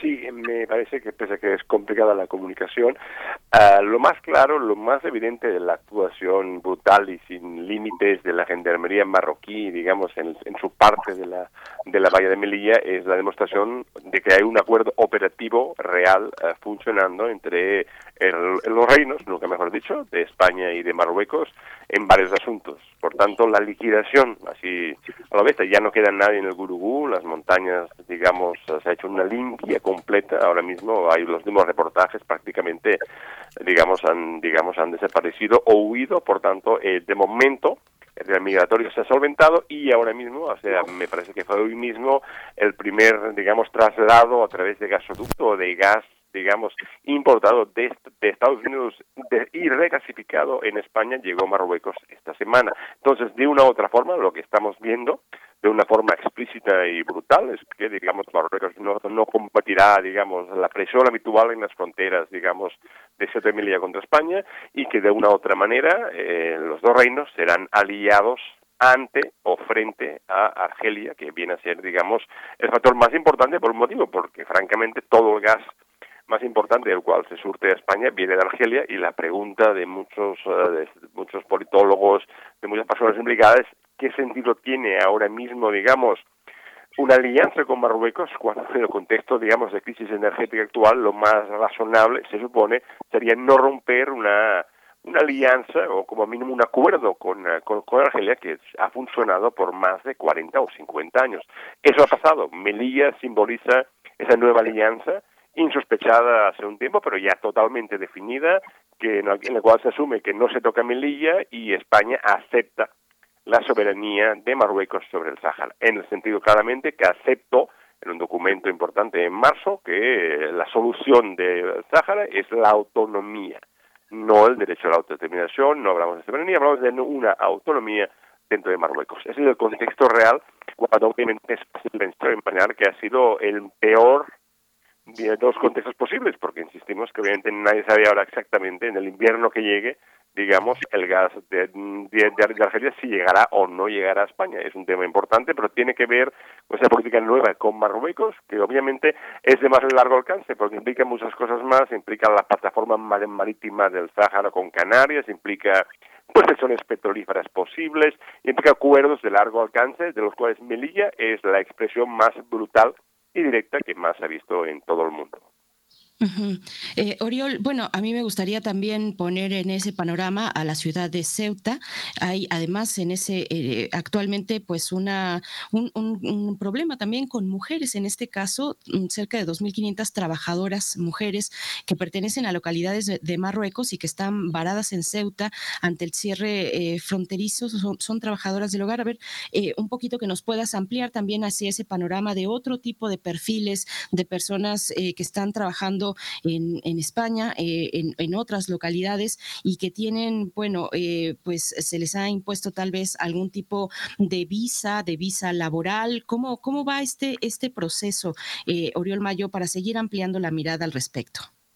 Bueno, es que hasta hace apenas unos dos, tres años existía un acuerdo, de facto había aduanas comerciales y prácticamente las poblaciones aledañas Ceuta y Melilla, de Nador y otras ah, zonas, digamos, de la parte norte de Marruecos tenían el acceso con un, para trabajar, para comerciar, eh, estas comercios se llaman de fardos, ¿no? O sea, había todo tipo de comercio, incluso mucho de ello cuestionable, lo que diríamos casi casi fayuca, porque además Ceuta y Melilla tiene un estatus especial en el sentido de una fiscalidad casi casi de paraíso, no como Gibraltar, que está, digamos, en la parte española, pero de hace dos años Marruecos también cerró esas aduanas comerciales y eso explica que muchas mujeres que estaban trabajando, digamos, pues en servicio doméstico, en tiendas, iban y venían, entonces ya no están pudiendo venir. Es otro aspecto que se supone, en teoría, esos arreglos que tienen que llegar, arreglos estratégicos con Marruecos sería uno, uno de los elementos, pero obviamente, en una forma muy importante, son ciudades muy pequeñas, ninguna rebasa ni de mucho los eh, 30.000, 40.000, 50.000 habitantes, son ciudades muy pequeñas, enclaves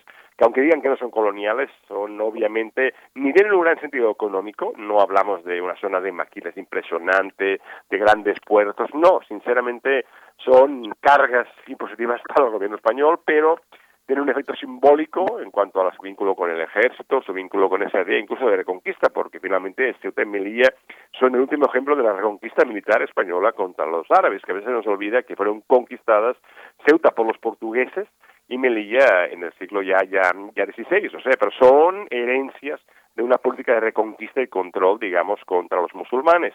Aunque digan que obviamente son españolas de siempre, antes fueron, digamos, vinculadas a un tipo de sultanato durante siete u ocho siglos, pero la clave es que es más un valor simbólico, pero el costo de mantener Ceuta y Melilla se está viendo en cada jugada, en cada momento histórico, en obviamente ha, ha habido una ruptura muy importante entre un, un sector de la sociedad civil, ONGs vinculadas a migrantes, que obviamente ahora mismo se ve indefendible un gobierno que habla tranquilamente de una operación bien hecha, casi casi quirúrgica, de la que hizo la gendarmería. Obviamente ahí hay una ruptura total elementos de la sociedad civil y de un gobierno que intentó ser por un tiempo su representante. Pero en el caso de y Melilla, la llave la tiene siempre Marruecos. Y el costo de, tra- transgredir o acordar con Marruecos acaba siendo incluso el costo de negociar a la baja en un tema como el de los saharauis, que es fundamental no solo por los saharauis, sino porque Argelia ha sido siempre la potencia que ha apoyado la, la soberanía saharaui, que ha apoyado la política de autodeterminación, digamos, también en su política contra Marruecos. Entonces, ese balance que tenía España el Reino de España una capacidad de negociar, intermediar, incluso entre Argelia y Francia. Tiene una muy mala relación y Argelia, gracias a la historia de la, del Frente de Liberación Nacional de Argelia, donde hubo varias gente, hijos del exilio, sobre exiliados españoles, que tuvieron una gran relación con el mo- movimiento de liberación nacional. Entonces, ese vínculo que tuvo con, con Argelia, incluso gente del Partido Socialista, se ha ido rompiendo y este último evento lo demuestra aún más. Marruecos, además, es un país que dentro de España, ahí yo también creo que hay un cierto racismo implícito que donde se confunde al rey de Marruecos con la población y eso es algo que a mí me parece un poco grave. En sentido, hay un cierto racismo implícito en España contra la población marroquí, que por cierto es la más habitual en España en la migración que viene de África, pero siempre hay una política de tópicos, digamos, una política muy básica de hablar mal de Marruecos sin entender o sin diferenciar nunca entre las élites, la monarquía y la población, y eso es algo que en sentido creo que es grave, es un desconocimiento terrible y unos tópicos muy, muy hirientes, digamos, ¿no? Pero también tiene que ver con esa política marroquí, esa capacidad que tiene Marruecos de a través de la herencia colonial española, digamos, tanto la saharaui por un lado, como la de Melilla y Ceuta, digamos, de presionar constantemente y a favor de los intereses del reino de Marruecos. Son elementos que acaban desgastando com- completamente, digamos, la política exterior de, de España, atrapada en ese ajedrez eh, como de Marruecos y encima convirtiéndose de facto en una en parte en parte de la, de la- de la- del factor marroquí en la guerra incipiente, permanente, secreta entre Marruecos y Argelia, que también se libra en el Sáhara y se libra en la política, digamos, de los gasoductos. Ya se, ya se cerró el gasoducto que existía entre, que pasaba por Marruecos, solo queda un gasoducto y es muy posible que Argelia decida utilizar su gasoducto a Italia y no surtir a España en los próximos meses. Es una posibilidad real y eso tiene muchas implicaciones cuando hablamos de que más de la mitad del gas que se usa en España para centrales de ciclo combinado, para calefacción, para industria, viene de Argelia. Estas son cosas muy complicadas, pero sin la herencia colonial de España en Marruecos, que la afecta, que la domina, que la controla, que permite al reino alauita tener esa fuerza, ese control, eh, España tendría un margen muy mucho mayor de maniobra que no tiene, porque insisto, está atrapado en esa, digo yo, claramente her- herencia de reconquistas y la herencia colonial que tuvo en el Sáhara, que no terminó hasta el año 75. O sea, es muy reciente, es la última colonia española real, pues el Sáhara Occidental, que fue ocupado por Marruecos de forma ilegal, pero como todos sabemos, lo ilegal en un caso colonial es más que discutible. Hay formas de, de librarse de, una dominación extranjera, puede ser Marruecos, puede ser, eh, puede ser eh, Argelia, pero naturalmente es muy dudoso, es muy dudoso que sea ilegal que un país decida que ese territorio que pertenece a una, potencia colonial, pues tome el control de ello. Es algo muy complejo porque el Sáhara incluye muchas potencias, es un tema muy complicado, hay fosfato, hay minería, no hablamos solamente de una pieza de desierto sin nada, hablamos del, banco de pesca más importante del norte de África, por tanto, en el terreno del Sáhara se juega mucho más que en, que en, eh, en Melilla o en Ceuta. Pero realmente, insisto, la clave es que España está atrapada digamos, en su geopolítica, digamos, en su en su frente como marroquí, y eso sigue siendo un problema y, y lo y lo liga cada vez más, digamos, a una política que no le conviene para nada. Sí, pues Oriel Mayo, te agradecemos mucho este panorama porque el norte de África es todo un mosaico, un mosaico muy importante y la relación con, con cada uno de los países eh, tiene esa particularidad de la que nos eh, esclareces ahora. Ojalá, ojalá la población española de esas de ese terreno eh, lo pueda distinguir. Yo no sé si lo distingue porque siempre el comentario es esos moros, esos parásitos. Hay una parte muy dura, ¿no? Sí, es, es muy triste, la verdad, es que además falta, hay mucho desconocimiento de los doctores que siempre cuando uno desconoce se lo arregla con tópicos terribles. Sí. Pues muchas gracias, Oriol Mayo, por esta participación. Bueno, pues ojalá podamos eh, dar continuidad un poco también, eh, si, si, acaso hay una investigación de los hechos. Es también importante acercarnos a lo que ha ocurrido recientemente con la cumbre de la OTAN, donde se fijó un nuevo concepto estratégico para la defensa de los Estados miembros. Y, bueno, en, los acuerdos eh, se incluyen países del norte de África, se, se incluye al África subsahariana de alguna u otra manera, Mauritania, Jordania, Túnez, en fin, hay una escena ahí también para un control migrante eh, en pos de proteger la seguridad de los miembros de la OTAN que, es, que, están en territorio europeo. Te agradecemos esta participación, Oriol Mayo. Gracias. Como siempre, pues, muchas gracias a ustedes también. Hasta luego. Hasta pronto. Oriol Mayo, periodista, escritor, docente, es maestro de, en periodismo político, editor e investigador especializado en democratización comunitaria, estudios de audiencia y recepción y también en historia del presente y las relaciones, eh, eh, historia de las relaciones México-España. Miguel Ángel, pues estamos ya llegando al cierre de la hora para despedirnos de Radio Nicolaita y para irnos también con un poco de música antes del corte. ¿Con qué nos vamos? Vamos a escuchar de la Garfield sin miedo.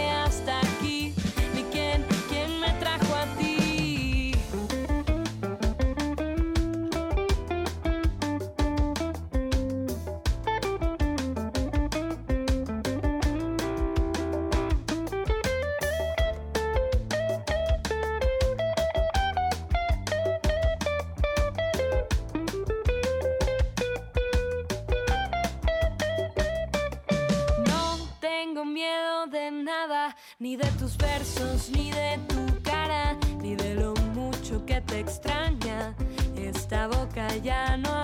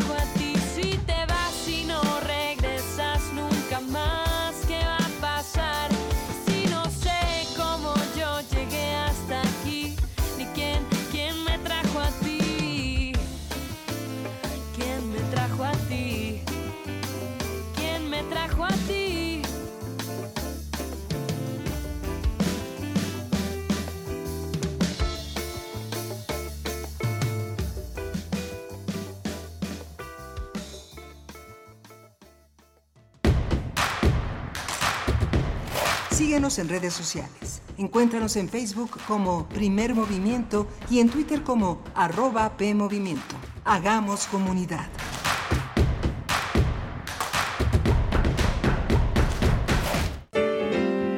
Música que sensibiliza la vida. Asómate a su mundo. Panorama del Jazz con Roberto Aimes. Lunes a viernes a las 19 horas por el 96.1 de FM. Radio UNAM. Experiencia sonora. ¿Qué tienen en común la poblana Leticia y el queretano Giovanni? Que se cambiaron de domicilio y van a ir a actualizar su INE. Si tú también te cambiaste de casa, avísale al INE, actualiza tu domicilio y sé parte de quienes toman las decisiones en tu nueva comunidad. Haz tu cita en INETEL 800 433 2000 o en INE.mx. Podemos pensar de forma distinta, pero tenemos algo que nos une, nuestro INE. INE nos une.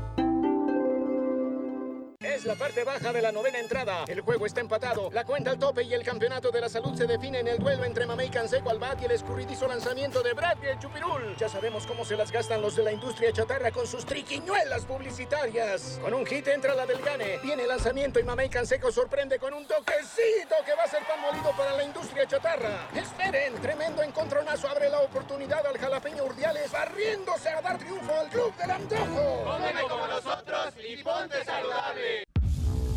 Poesía, estambre de voces, lirios en verso y raigones de memoria. Para crear diversidad, a fecundar la tierra con la palabra. Pacal Nicté, Sembraste Flores. Un encuentro con las lenguas indígenas. Jueves a las 10 de la mañana por el 96.1 de FM. Retransmisión, domingos 15.30 horas. Radio UNAM, Experiencia Sonora.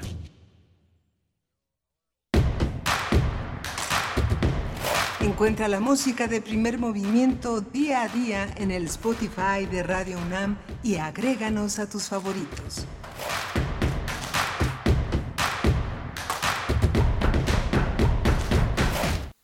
Ya son las nueve de la mañana con tres minutos en este día, jueves 7 de julio de 2022. Bueno, pues vamos llegando así a nuestra tercera hora de transmisión aquí en Primer Movimiento. Bienvenidos, bienvenidas. Si apenas se van acercando a las frecuencias universitarias, 96.1 en la FM, el 860 en amplitud modulada, o si nos escuchan más lejos, más lejos de la ciudad, de la capital donde estamos transmitiendo, si lo hacen a través de www.radio.unam.mx y todas las aplicaciones pues que reproducen esta señal de radio. Les damos la bienvenida a todo el equipo, todo el equipo desde muy temprano y a lo largo de todo el día porque este trabajo pues es continuo. Eh, ustedes lo escuchan de, eh, de 7 a 10 de la mañana, pero el trabajo se prolonga a todo, a todo el día para pues tener una emisión nueva cada mañana con ustedes. Y bueno, eh, tenemos a Rodrigo Aguilar como cada mañana en la producción ejecutiva, Violeta Berber en la asistencia de producción, Andrés Ramírez esta mañana en los controles técnicos acá cargo de la consola. Y Miguel Ángel Quemain, ¿cómo estás, querido Miguel Ángel, en la voz, en la conducción de este espacio? ¿Cómo te encuentras? Hola, Berenice, buenos, días a todos los que se incorporan esta mañana a Primer Movimiento. Bienvenidos, bienvenidas bienvenidos todos los que están eh, haciendo comunidad en este, en este espacio universitario. Hemos tenido dos horas muy, muy interesantes sobre la situación laboral de los jóvenes y el tema de la migración en la que todos de alguna manera nos definimos en este, en este final del siglo XX y, principios del XXI como migrantes, una migración hacia muchos territorios eh, de la vida cotidiana, del espíritu, de la mente, de la, de la academia. Hemos visto también estas universidades interculturales. Al principio del programa, este curso que tiene el Colegio de México y que le da visibilidad a un espacio que eh, eh, en su esencia tiene presencia en muchos ámbitos de nuestro mundo académico. En la UNAM, eh, los programas que tenemos para atención a cuestiones indígenas han sido muy importantes. La Universidad Autónoma del Estado de México, Morelos, Chapingo, pero las universidades interculturales pues son otra cosa. Y es importante todo este esfuerzo que, que consúltenlos, consúltenlo en el podcast y asómese al Colegio de México para ver, para ver ese trabajo. Vamos a tener una, una, una mañana interesante para cerrar esta tercera hora, Berenice. Así es, Miguel Ángel. Bueno, antes que otra cosa, eh, sí reiterar eh, eh, esa invitación a que se acerquen al podcast de Radio UNAM. Ahí van a encontrar pues todas las emisiones de primer movimiento y de pues toda la programación que en realidad se encuentra alojada ahí. Pero, y es que lo, traigo de nuevo porque nos hacen varias preguntas sobre el tema que acabamos de tocar con Oriol Mayo, sobre la cuestión migrante en Melilla, este, estos hechos pues recientes del 24 de julio, pero nos preguntan varias cuestiones sobre el conflicto saharaui y Marruecos. Ahí, eh, pues la invitación es que también se acerquen a, las colaboraciones que hemos tenido, pues de primera línea, de verdad, con la doctora Hilda Varela, que nos ha explicado, pues ella como una gran especialista, de las grandes especialistas que tenemos en México, especialista de, África, eh, nos ha explicado, pues con, con detalle, con, con muchos elementos, el conflicto que, lleva tanto tiempo de la cuestión saharaui y, Marruecos y otros y otros también, eh, pues otros actores importantes en este conflicto. Ahí diríamos, eh, pues es dirigirse ahí a buscar, eh, a ver si les podemos dar la fecha exacta, porque tuvimos una, una conversación, pues ya algunas, varios meses atrás con la doctora Hilda Varela, que vale mucho volver a traer, vale mucho escuchar ahora en este contexto de lo que está ocurriendo, de lo que ocurrió en Melilla y de lo que ocurre en distintos puntos del norte de África con respecto a la seguridad, a la seguridad estratégica, a la seguridad territorial incluso de Europa. Eh, poníamos el ejemplo, pues el momento importante que, que, atraviesa, eh, por supuesto, Europa con la mirada puesta en Ucrania, pero también eh, pensando en otros territorios y en la seguridad en general, un nuevo concepto estratégico para Europa que, que vino, bueno, no para Europa en general, pero sí a los países que forman parte de la OTAN en, eh, y, que, y que son países europeos. Así es que, bueno, eh, sí, yo me comprometo por acá a buscar rápidamente la fecha en la que tuvimos esa conversación con la doctora Hilda Varela. Vale la pena retomarla, Miguel Ángel. Sí, es muy, muy, muy interesante todo lo que pasa en el norte de África, toda la crisis diplomática que hubo entre Marruecos y España, que surgió a partir de este conflicto con Brahim Gali, que eh, hace ya, ya un año, ya pasó un poco más de un año, eh, que tiene todo este conflicto de fondo en el Sahara Occidental, que es un conflicto permanente. Son, eh, son más de 250 mil kilómetros cuadrados en el norte de África, en el extremo occidental, que, es, que está orillas del océano, que es un lugar de paso muy, muy fuerte, que no es considerado, eh, que es considerado no autónomo por Naciones Unidas y que ha sido este también eh, toda esta franja oriental pues está en manos del Frente Popular eh, de Saguía, el AMRA, que es el Río de Oro frente al Frente Polisario saharaui, todo el movimiento independentista, que pues que sí les afecta, les afecta muchísimo en toda esta parte del sur de España que se combina con toda la, con toda la presencia también musulmana que está presente en todos los ámbitos, todos los ámbitos de la cultura eh, del sur de España migratoria, ¿no? Hay una parte también que los españoles detestan, ¿no? Detestan desde la vida cotidiana, desde el hombre del taxi, el hombre que vende los tabacos, todo este hay una hay una lucha, una tensión muy fuerte que quien ha estado en esa zona en esa zona pues se ve hasta en las visitas en los templos, las prácticas religiosas, las misas, eh, la, la, gente que canta en la calle, todo, los camellos que venden la droga. Es un es un lugar este durísimo, ¿no? Como decía Oriol, ¿no? Por supuesto, bueno, eh, sí, y pueden acercarse, ya les tengo por acá la fecha que tuvimos esa conversación, o sea, sí era en un contexto, aquella conversación que tuvimos con la doctora Hilda Varela, en un contexto, digamos, específico de una atención muy puntual en ese momento, pero eh, generalmente la doctora Varela nos da, eh, pues, el contexto más amplio, nos da la historicidad de los temas que, abordamos con ella. El 27 de agosto del año pasado fue que tuvimos esa, esa comunicación, esa charla específica sobre el punto, un punto de tensión muy importante entre Argelia y Marruecos el 27 de agosto así de 2021. Así es que si pueden y si quieren, vayan, busquen en nuestro sitio de podcast la emisión de primer movimiento del 27 de agosto de 2021 y ahí podrán escuchar pues con, todavía más elementos que no pudimos alcanzar a tocar con el profesor Oriol Mayo eh, desde, una, desde una óptica pues muy específica que tiene la, la doctora Hilda Varela sobre, sobre África con mucho conocimiento al respecto pues de lo que estás mencionando, Miguel Ángel, de una situación muy, muy compleja, eh, multifactorial, como suele ser en estos eh, pues eventos y aspectos sociales, siempre son complejos. Eh, a eso nos referimos con complejos, tienen muchos factores jugando o ahí en juego y pues bueno, está la invitación para que se acerquen al podcast, radiopodcast.unam.mx en la P de primer movimiento van a encontrar nuestras emisiones pasadas, Miguel Ángel. Sí, sí, sí, muy, muy interesante. Justamente la poesía necesaria va, sobre este tema. Muy bien, pues vamos, vamos a tener poesía necesaria ya en unos momentos, como lo anuncias, y después los mundos posibles. Otro punto también importante, pero ahora en nuestra región, en el Ecuador, con las eh, recientes protestas y el acuerdo al que ya pues llegaron, ojalá se mantenga ese acuerdo. Hemos conversado aquí, le hemos dado seguimiento con eh, Jefferson Díaz a esta cuestión. Él, se encuentra, es un periodista venezolano, pero se encuentra en Quito, en Ecuador. Él nos ha llevado un poco eh, pues a la, a la mirada de lo que ha ocurrido en estas últimas semanas con las protestas de los pueblos originarios que le ponen pues un, freno, un alto eh, al, gobierno, al gobierno de Ecuador y vamos a tener la perspectiva del doctor Alberto Betancourt, él es doctor en historia, profesor eh, de la Facultad de Filosofía y Letras de la UNAM y nos hablará precisamente del Ecuador. Los pueblos originarios dicen, aquí estamos. Es la participación del doctor Betancourt, Miguel Ángel. Sí, vamos a cerrar con la participación de Alicia Vargas Ayala con la protección y seguridad integral a niñas, niños y adolescentes. Eh, Alicia Vargas Ayala forma parte de los colaboradores de esta sección dedicada a analizar, a pensar los derechos humanos desde la perspectiva de Radio UNAM. Y, Alicia Vargas es directora del CIDES YAP, es integrante del Consejo Directivo de la Redim al final del programa, así que va a ser todavía un planteamiento muy interesante en lo que queda de esta tercera hora. Pues quédense aquí hasta las 10 de la mañana, 9 con 12, 9 con 13, 9 con 13 minutos. Vamos con la poesía necesaria. Vamos. Primer movimiento.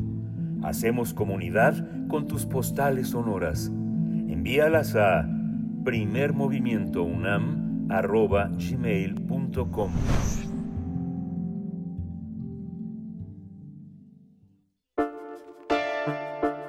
Es hora de Poesía Necesaria. La poesía necesaria de hoy está dedicada a la poeta española Beatriz Russo. Ella es poeta y narradora.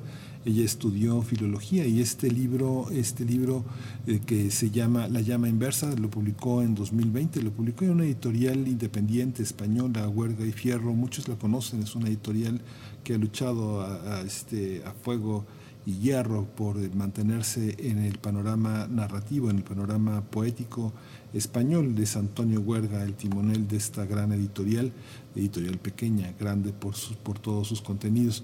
Vamos a acompañar este, este poema que he seleccionado de La llama inversa con una canción que forma parte del álbum Blood, que es de This Mortal Coil, y esta canción se llama Mr. Somewhere dice así el poema que está dedicado a los pirómanos políticos.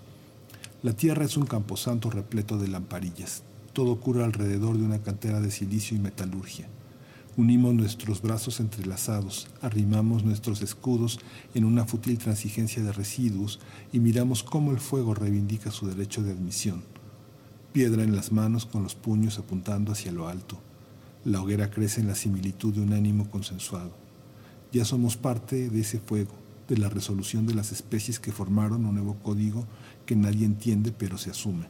Hay queroseno en las esquinas de la voz.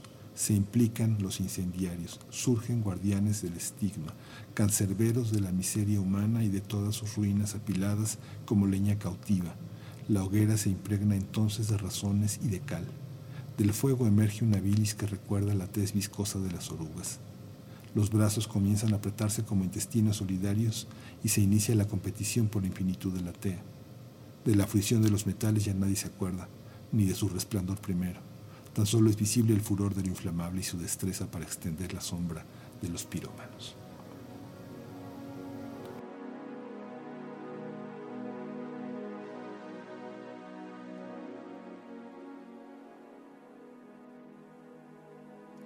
day comes up sicker than a cat.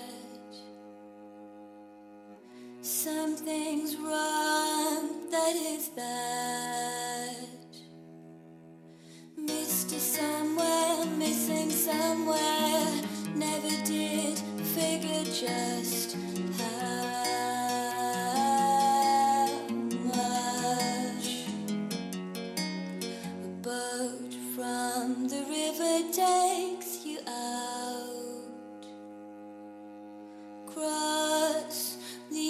Side of town to get out, to get out. You take the tide, any tide, any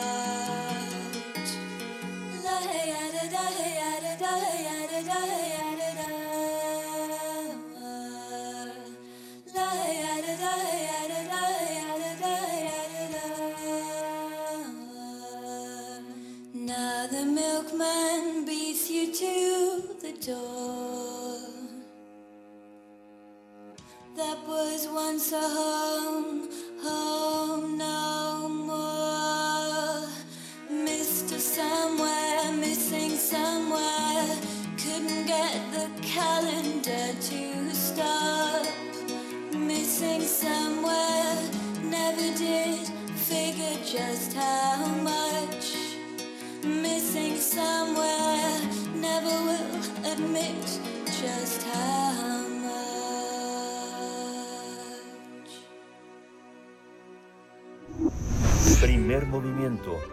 Hacemos comunidad en la sana distancia. Mundos posibles.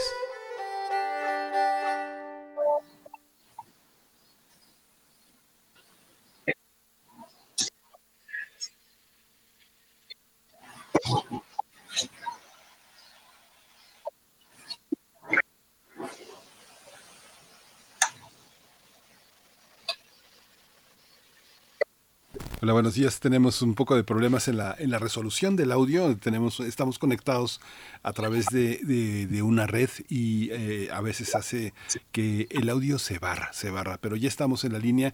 Está Alberto Betancourt haciendo posible los mundos posibles de todos los jueves. Querido Alberto, buenos días. Hola Miguel Ángel, buenos días eh, para ti, para Berenice y para nuestros amigos del auditorio. Está un poco atorada Berenice con la, con la transmisión en la red porque estamos conectados a través de esta tecnología de distancia, eh, eh, pasando por un mismo canal, pero nos arrancamos con el, con el tema y esperamos que Berenice se incorpore a los comentarios, Alberto. Claro que sí, le mandamos un saludo a Berenice y la esperamos aquí. Sí, gracias, Alberto. Pues el día de hoy quisiera yo proponerles que nos adentremos en un territorio mágico, en los Andes, en el Amazonas y en la costa ecuatoriana.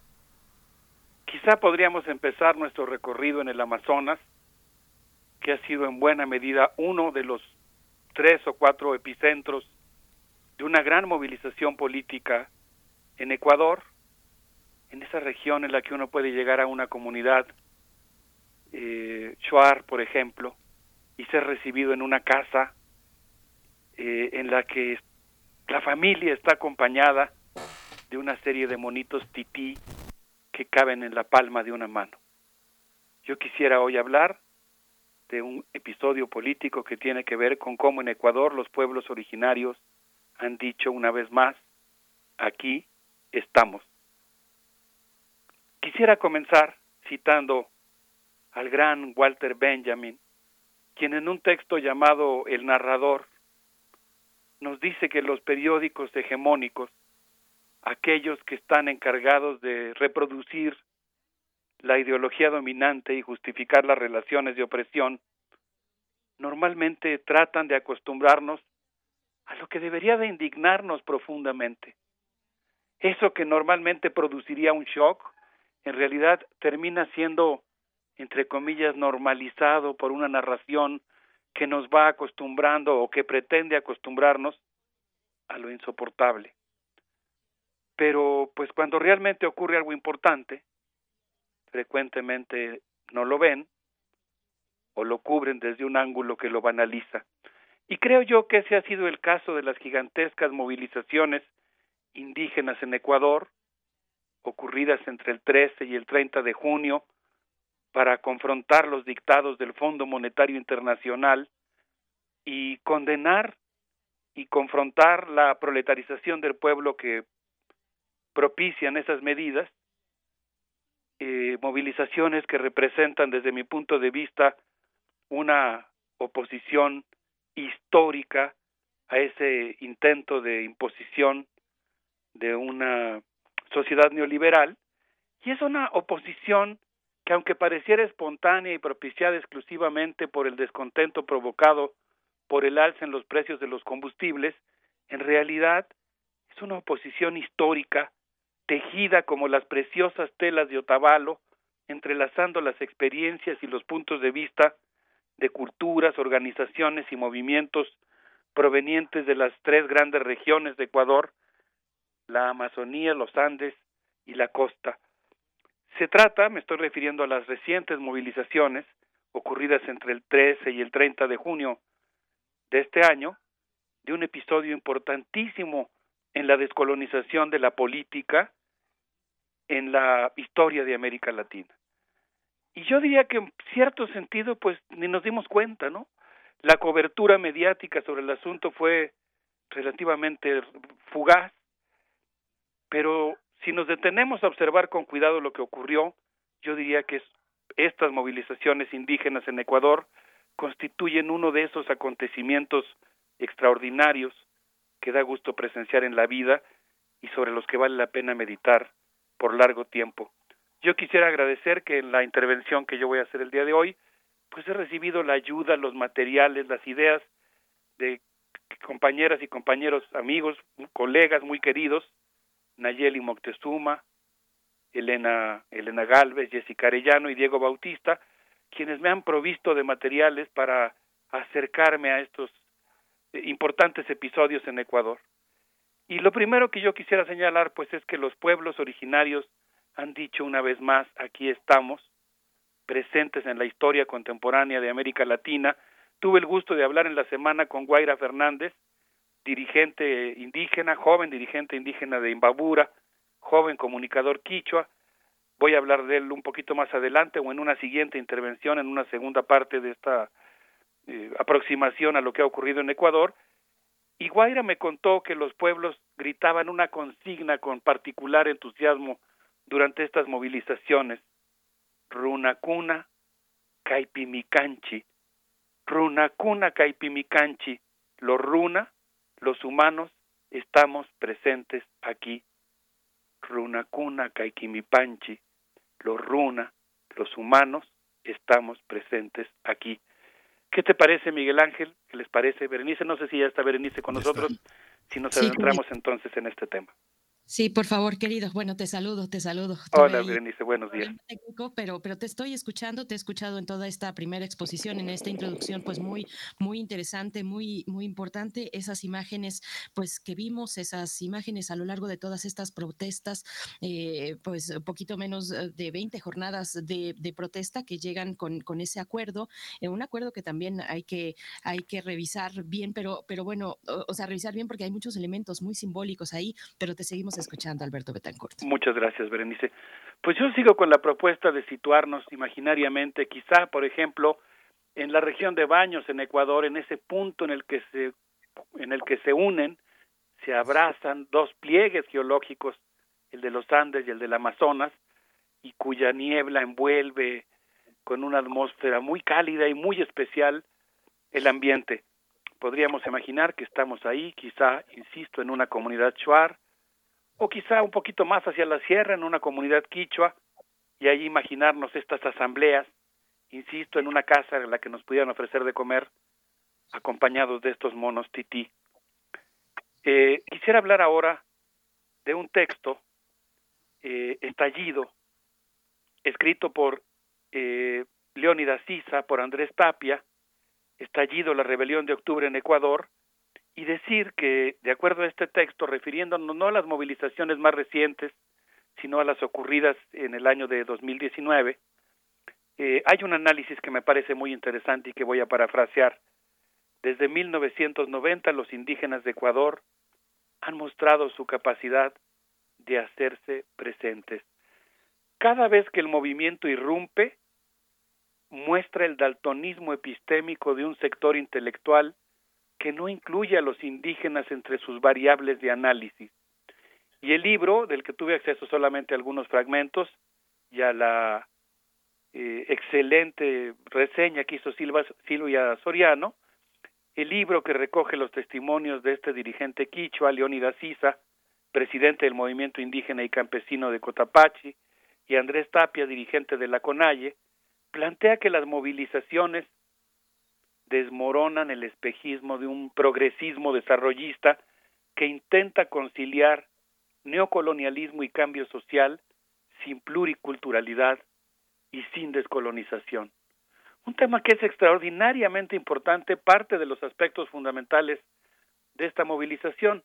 En el caso de Ecuador, con el gobierno de Rafael Correa, posteriormente con el gobierno de Lenin Moreno, pues hubo todo un discurso progresista que hacía que fuera de pronto para alguien de fuera de Ecuador difícil situarse, porque pues por un lado había un discurso muy progresista en el que se promovían iniciativas como UNASUR, se adoptaba una política exterior eh, defensora de los derechos humanos, de la integración latinoamericana, pero por otro lado en, en lo interno, pues se vivió una militarización de los territorios indígenas, un uso de la fuerza pública para abrirle el camino a las petroleras que se incrustaron en el Amazonas, de tal manera que era muy importante que surgiera una fuerza política que confrontara esta visión desarrollista. Y en este sentido, el comentario que hace Silvia Soriano sobre el libro es muy interesante porque ella dice que cuando la CONAIE tomó las calles, mostró un poder propio,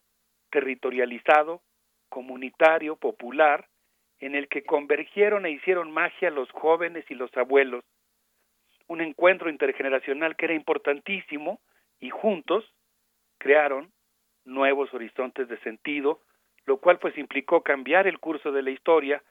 Y pues dice Silvia Soriano que quien solamente vislumbra espontaneidad y coyuntura no alcanza a ver historia y acumulación de fuerzas. Y esa dinámica de los pueblos que ellos mismos autodefinen como diciendo, haciendo, reflexionando. Entonces, tanto en las movilizaciones que ocurrieron en octubre de 2019 como en las recientes, lo que tenemos es esta irrupción indígena que dice una vez más esta consigna, Runa Cuna, Caipimicanchi, los Runa, los humanos, estamos aquí presentes en la historia contemporánea de América Latina. Berenice Miguel Ángel. Sí, Alberto, muy, muy, muy, es, es, fascinante toda esta visión que ahora desarrollas desde, desde el Ecuador y a, partir de este, de estos muñequitos que están en la palma de la mano y que son eh, como una especie como de baraja cósmica, ¿no? Es una parte maravillosa eh, que traigas a la, a la mesa también el texto de Benjamin es también muy conmovedor porque además forma parte de toda una cadena de textos que pues hemos visto también venderlos en, la, en, la, en, el pasillo de la Facultad de Filosofía y Letras y que es un texto imprescindible para pensar el seminario que tú también has fundado de periodismo crítico. O sea, esa, no se entendería sin esa base teórica tan profunda, que es una base teórica, pero es una base ética, ¿no? Es parte de un mundo que, donde coloques la reflexión, eh, eh, brota, brota inmediatamente ese pensamiento, Alberto, ¿no? Ay, muchas gracias. Pues muchas, muchas gracias, Miguel Ángel. Estoy completamente de acuerdo. Eh, los textos de Walter Benjamin que se encuentran en, nuestra facultad, que, que, se puede uno comprar en el pasillo, un libro usado de Walter Benjamin y que forman parte de una tradición de lectores, pues tienen, entre otras cosas, la mediación fabulosa de filósofos tan grandes como Bolívar Echeverría, ¿no? Ecuatoriano, mexicano, gigantesco, que pues justamente tuvo un gran mérito en, introducirnos en esta en esta riqueza del pensamiento marxista, ¿no? Y perdón que te interrumpa, Alberto, porque además esa, esa edición, yo creo que de la que hablas, es la que tradujo Pablo Yarzún, que tradujo muchos, muchos textos, este chileno que desgraciadamente nunca lo tuvimos en, en, México, pero que ha sido uno de los grandes traductores, digamos, hoy, hoy en Herder es un traductor de cabecera, en Herder México tiene entre Celan y Heidegger, tiene Baudelaire, La modernidad y el destino del poema. Es un traductor así de, primer orden, Pablo Yarzún, de, cuyos familiares también fueron eh, inmigrantes, inmigrantes eh, aquí en, en, México. Galo Gómez Oyarzún es parte de periodista también, parte de esa, de esa familia, de esa importación de chilenos, ese éxodo que tuvimos por fortuna en México. ¿no? Qué maravilla. Y ahora pues también sumarle a esas traducciones y a esos puentes interculturales, a esas posibilidades de acercarnos a otra cultura, pues también estos susurros del quichua, del shuar, del guaraní que nos llegan a través de esta irrupción política.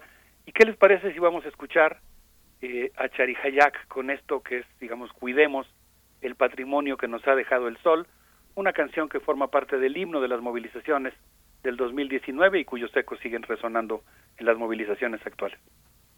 Vamos, vamos a escuchar.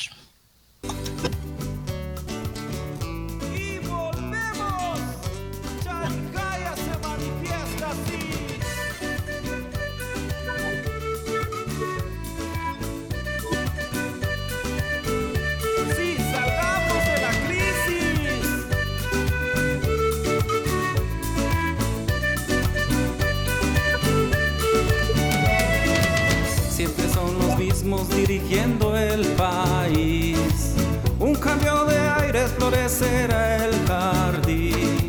Si quieres que los sueños se hagan realidad, despierta y únete a la solución. Siembra, canta donde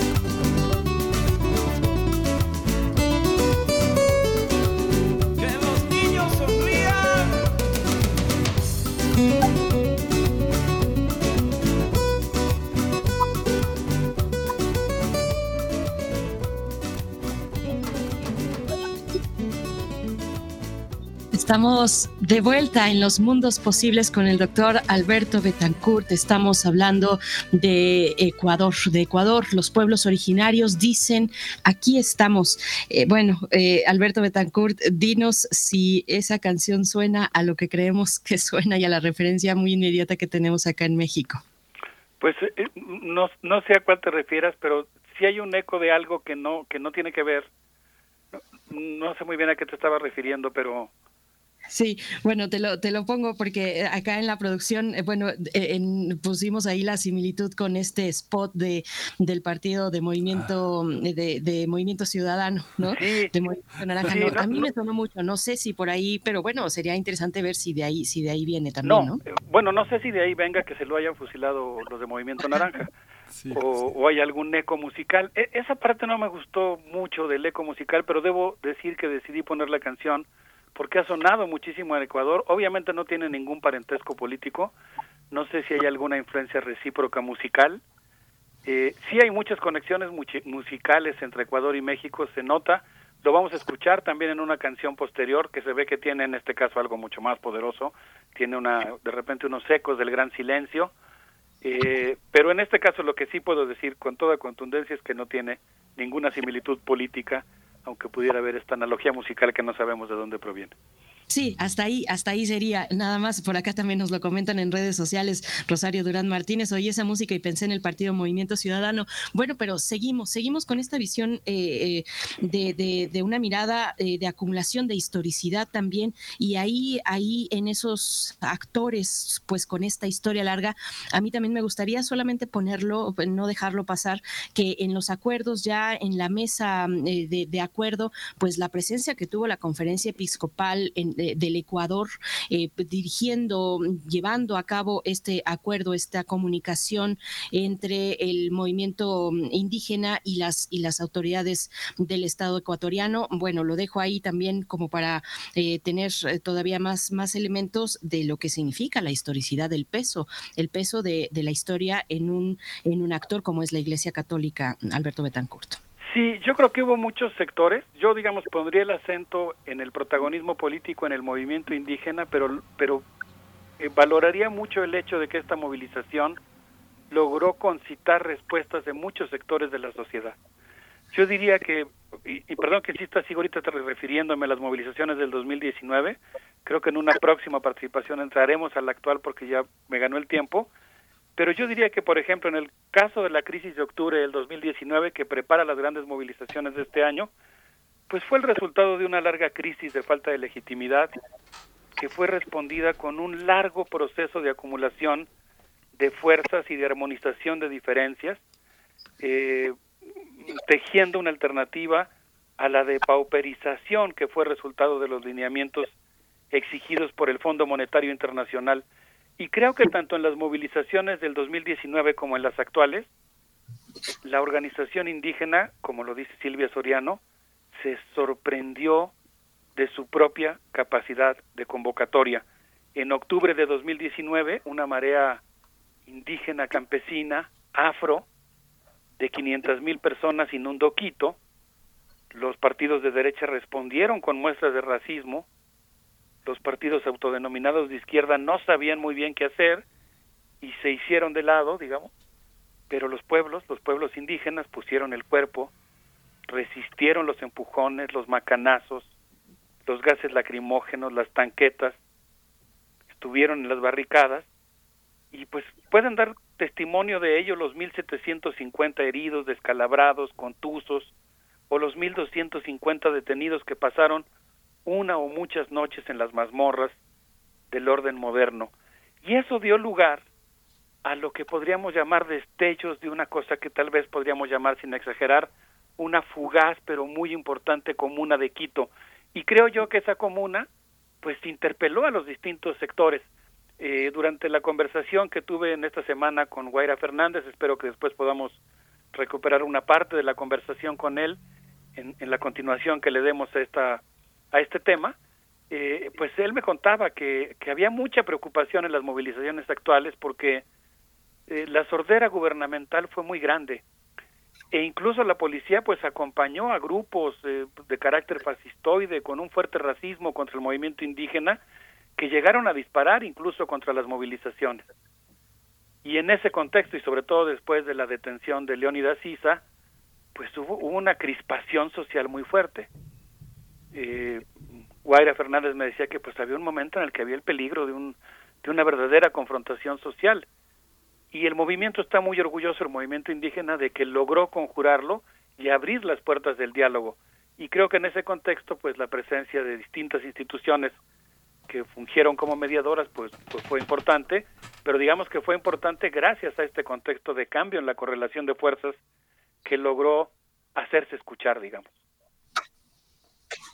Sí, sí, está, sí, sí, es, muy, muy, impresionante también como lo comentas, porque bueno, eh, eh, un amigo nuestro, Gabriel Rodríguez, que es eh, parte de la cátedra Berman, fue parte de, parte de la cátedra Berman, un, un organizador muy importante de cine, de cineclubs en la UNAM, en la Cineclub, inmediatamente que empezaron todas las movilizaciones en Ecuador, nos reportó la necesidad de establecer una línea de comunicación a partir de, recursos muy directos con la gente que estaba eh, en ese momento enfrentando el desalojo, el desalojo de la casa de la de la casa universitaria eh, de, de, artes, de la cineteca, de la escuela de cine, muchos espacios que de, las exposiciones, que era muy necesario establecer una línea de comunicación que estaba cercada por la, por la comunicación pues más hegemónica, Alberto, ¿no? Y que finalmente esa correspondencia entre el mundo indígena del que forman parte los propios estudiantes, activistas ecuatorianos, pues no, no veían nada extraño esta fuerza que había decidido pararse y que, y que estaba, que este, si no hubiéramos todos los países alrededor esa presión, se hubieran, se hubieran este, reprimido como siempre, ¿no? Sí, tocas un momento muy dramático, ¿no? El momento en que las fuerzas policíacas irrumpieron en la Casa de la Cultura Ecuatoriana, un lugar emblemático, ¿no? En el que están guardadas, por ejemplo, las primeras películas, El Tesoro de Atahualpa, por ejemplo, de 1925, ¿no? Los primeros, las primeras películas filmadas en Ecuador, las primeras películas de ficción, un polo de desarrollo de eh, literatura, de artesanías, y que en el que rompió la policía pues diciendo que desde ahí se estaban planeando actos de, de terrorismo, tanto ese momento cuando entra la policía a la Casa de la Cultura como el arresto de Leónidas Sisa que fue acusado de motín y de intentar derrocar al gobierno, pues tensaron mucho las cosas. Y por cierto, particularmente el arresto de Leónidas Sisa pues fue fue quizá uno de los puntos que indignó muchísimo a, a la población eh, de origen indígena y que concitó la moviliza una movilización tres, cuatro veces mayor que la inicial. No, no sé qué opinen, pero a mí me gustaría mucho si para, eh, digamos, mostrar la riqueza musical del propio movimiento pudiéramos escuchar eh, lo más completa que se pudiera la, la última pieza que se llama, es parte de la minga artística en apoyo al paro del 2019 con una pieza que se llama Rick Chari, no sé si, si consideren que la ponemos de una vez para que alcance a sonar y y podamos también tener esta otra expresión musical muy importante o si tenemos unos segunditos para seguir comentando. Creo que tenemos, eh, creo que tenemos unos, unos segundos. Eh, si quieres comentar algo más al cierre, eh, querido Alberto Betancourt. Sí, muchas gracias. Bueno, pues yo quisiera decir que tanto en octubre de 2019 como ahora en junio de 2022, pienso que el movimiento indígena llenó el vacío que habían dejado los partidos que se autodenominan de izquierda, quizá incluso los sindicatos, a mí me gusta mucho la lectura que hace el movimiento Silvia Soriano. Y ella dice que pues el rescate indígena de la espiritualidad, la, la territorialidad, la defensa de la democracia comunitaria como una lista de base, va ligada con otra cosa muy importante y creo que así debemos entenderla, la solidaridad con la naturaleza, con las montañas, los ríos, los árboles, y creo que estas movilizaciones pues tienen también esta profunda carga, ¿no? Hoy que, la ecología política, o digamos el, el, la cuestión del cambio climático, por ejemplo, ha sido tan retomada, tan cooptada por muchos sectores hegemónicos, yo creo que regresar a esta, digamos, tradición ecológica radical de defensa de la tierra, de amistad con los ríos, con los árboles, con los monos, con los jaguares, con los pájaros, con los cóndores, pues es también un lado muy interesante de un movimiento masivo que no solamente está exigiendo frenar las medidas del Fondo Monetario Internacional, sino que también, yo diría, está ejerciendo un acto de amor profundo y solidaridad con la naturaleza, tratando de impedir el extractivismo. Pues muchas gracias, Alberto Betancourt. Eh, nos vamos a ir con tu propuesta musical de cierre. Y pues sí, yo creo que muchas muestras que pones, que pones aquí además en esta mesa de los mundos posibles, muchas muestras y aprendizajes a quienes seguimos pues este proceso de protesta reciente eh, y vimos en él un, un, ejemplo o ejemplos transparentes, muy, muy nítidos de una democracia que, como dices, se hace desde abajo. Muchas gracias, Alberto Betancourt. Te deseamos lo mejor y nos encontramos pronto contigo. Hay que ajustar el tema de las vacaciones, pero te agradecemos que estés aquí este jueves y que nos hayas dejado esta reflexión. Muchas gracias. Un abrazo para ti, para Miguel Ángel, para nuestros amigos del auditorio y espero que todos disfruten estos susurros en quichua, en este rap quichua que vamos a escuchar. Un abrazo. Hasta pronto, vamos a escuchar.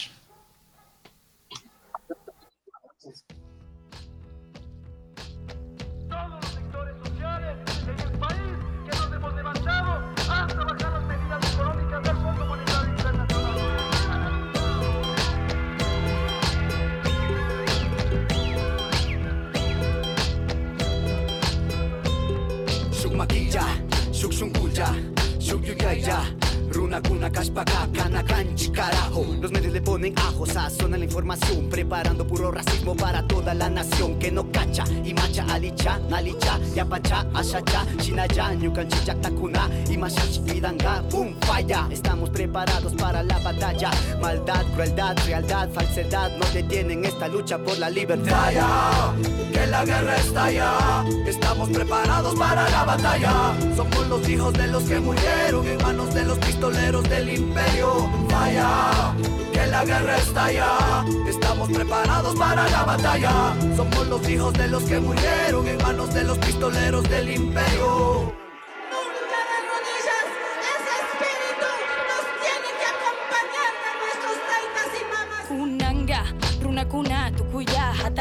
parir Makipuraris pausasumi Aliyu yaitatuk yachisuni Matashina grishun ja yakimari Yakiman yaikurkanchi Shuk yashina kanchi Shuk yuyaya Shuk shumuya Shuk makiya Urkumanda shamuskanchi Misuyu yaita urmachispa katishumi Urgencia, milicia cultural, estrategia cosmopolítica, comunitaria originaria. Nuestra trinchera siempre será en la yacta. Quitémosle el poder a las sanguijuelas. 500 años en esta resistencia en paro se quedó mi corazón por ver a mi pueblo como carne de cañón. Boom, boom, boom.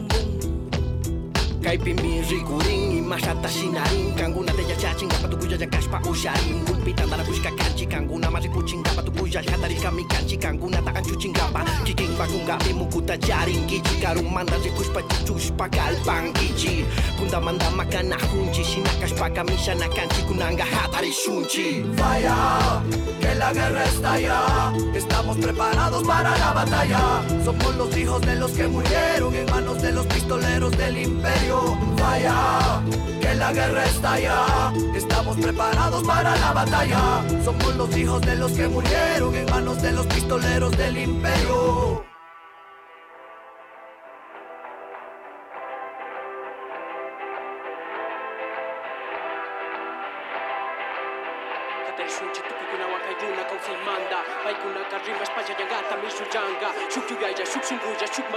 Maquilla kanchi tadano kushun kaparinga parruna pura kai picanchi lucharemos de pie no viviremos de rodillas nos negamos a morir a defender nuestra cuadrilla somos el tallo del maíz convertido en semilla fortaleza reencarnada nacido de las costillas de los taitas marginados fue terrible lamentablemente los hechos suscitados. Pero por su resistencia sus legados fueron conservados dado la represión que han pasado. Nos oponemos a volver a ser utilizados ridiculizados como entretenimiento en programas de televisión, por ejemplo.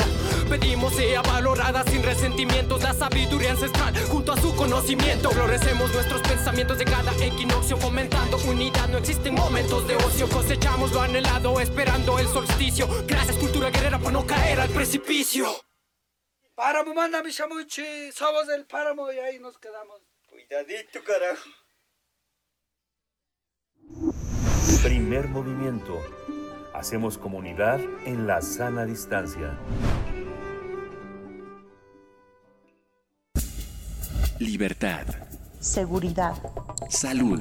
Identidad. Alimentación. Libre desarrollo de la personalidad. Educación. Pensar nuestros derechos humanos. Damos la bienvenida a Alicia Vargas Ayala, directora del CIDES y AP, el Centro Interdisciplinario para el Desarrollo Social, integrante del Consejo Directivo de la Redim, en, esta, en este espacio que dedicamos cada 15 días a hablar de los derechos humanos de niñas, niños y adolescentes, en esta ocasión para hablar de la protección y seguridad de estos grupos de la población. Alicia Vargas Ayala, como siempre, un gusto. Buenos días, ¿cómo estás? Buenos días, Berenice. Un gusto, Miguel Ángel. Gracias por el espacio. Y bueno, pues solamente decirles que se les extrañó la semana antepasada, que no pude estar y muchas gracias por la oportunidad una vez más. Pues sí, bueno, te, pues, te, extrañamos aquí también, Alicia, pero bueno, hay que ponernos al tanto de lo que está ocurriendo. Protección y seguridad integral para niños, niñas y adolescentes, el tema de esta mañana. Y bueno, exactamente, Berenice, sin duda hablar de, cuando hablamos de infancia, este no es un tema que nos gustaría estar tratando, pero la verdad es que con mayor fuerza la realidad se impone y nos vemos este, obligados a observar y atender con la debida urgencia. Y pues pareciera que nuestras autoridades no han logrado dimensionar el gravísimo impacto que tiene la muerte de niñas, niños adolescentes que en este en esta sociedad, especialmente eh, especialmente el impacto que tiene para la propia niñez, para los jóvenes, que sin duda viven con un impacto multiplicado los riesgos y que por el simple hecho de ser niños, niñas adolescentes, es decir, por su condición etaria, están teniendo realmente un impacto mayor. Y sobre todo la conmoción social que estos acontecimientos está dejando y que sin duda representa un lastre que difícilmente podemos superar como sociedad a menos que demos un giro radical de timón en lo que, que nos lleve a un buen puerto en lo que a seguridad y a justicia este, se refiere. En los primeros tres meses de este año, el primer trimestre, eh, 595 niñas, niños y adolescentes fueron asesinados, de los cuales 442 son niños o adolescentes y 153 niñas o adolescentes. Los principales estados donde ocurrió esta, donde han ocurrido estos crímenes han sido Michoacán, Jalisco, Guanajuato, el Estado de México, por supuesto, y podemos hablar que uno de cada cuatro de estas muertes son por homicidio.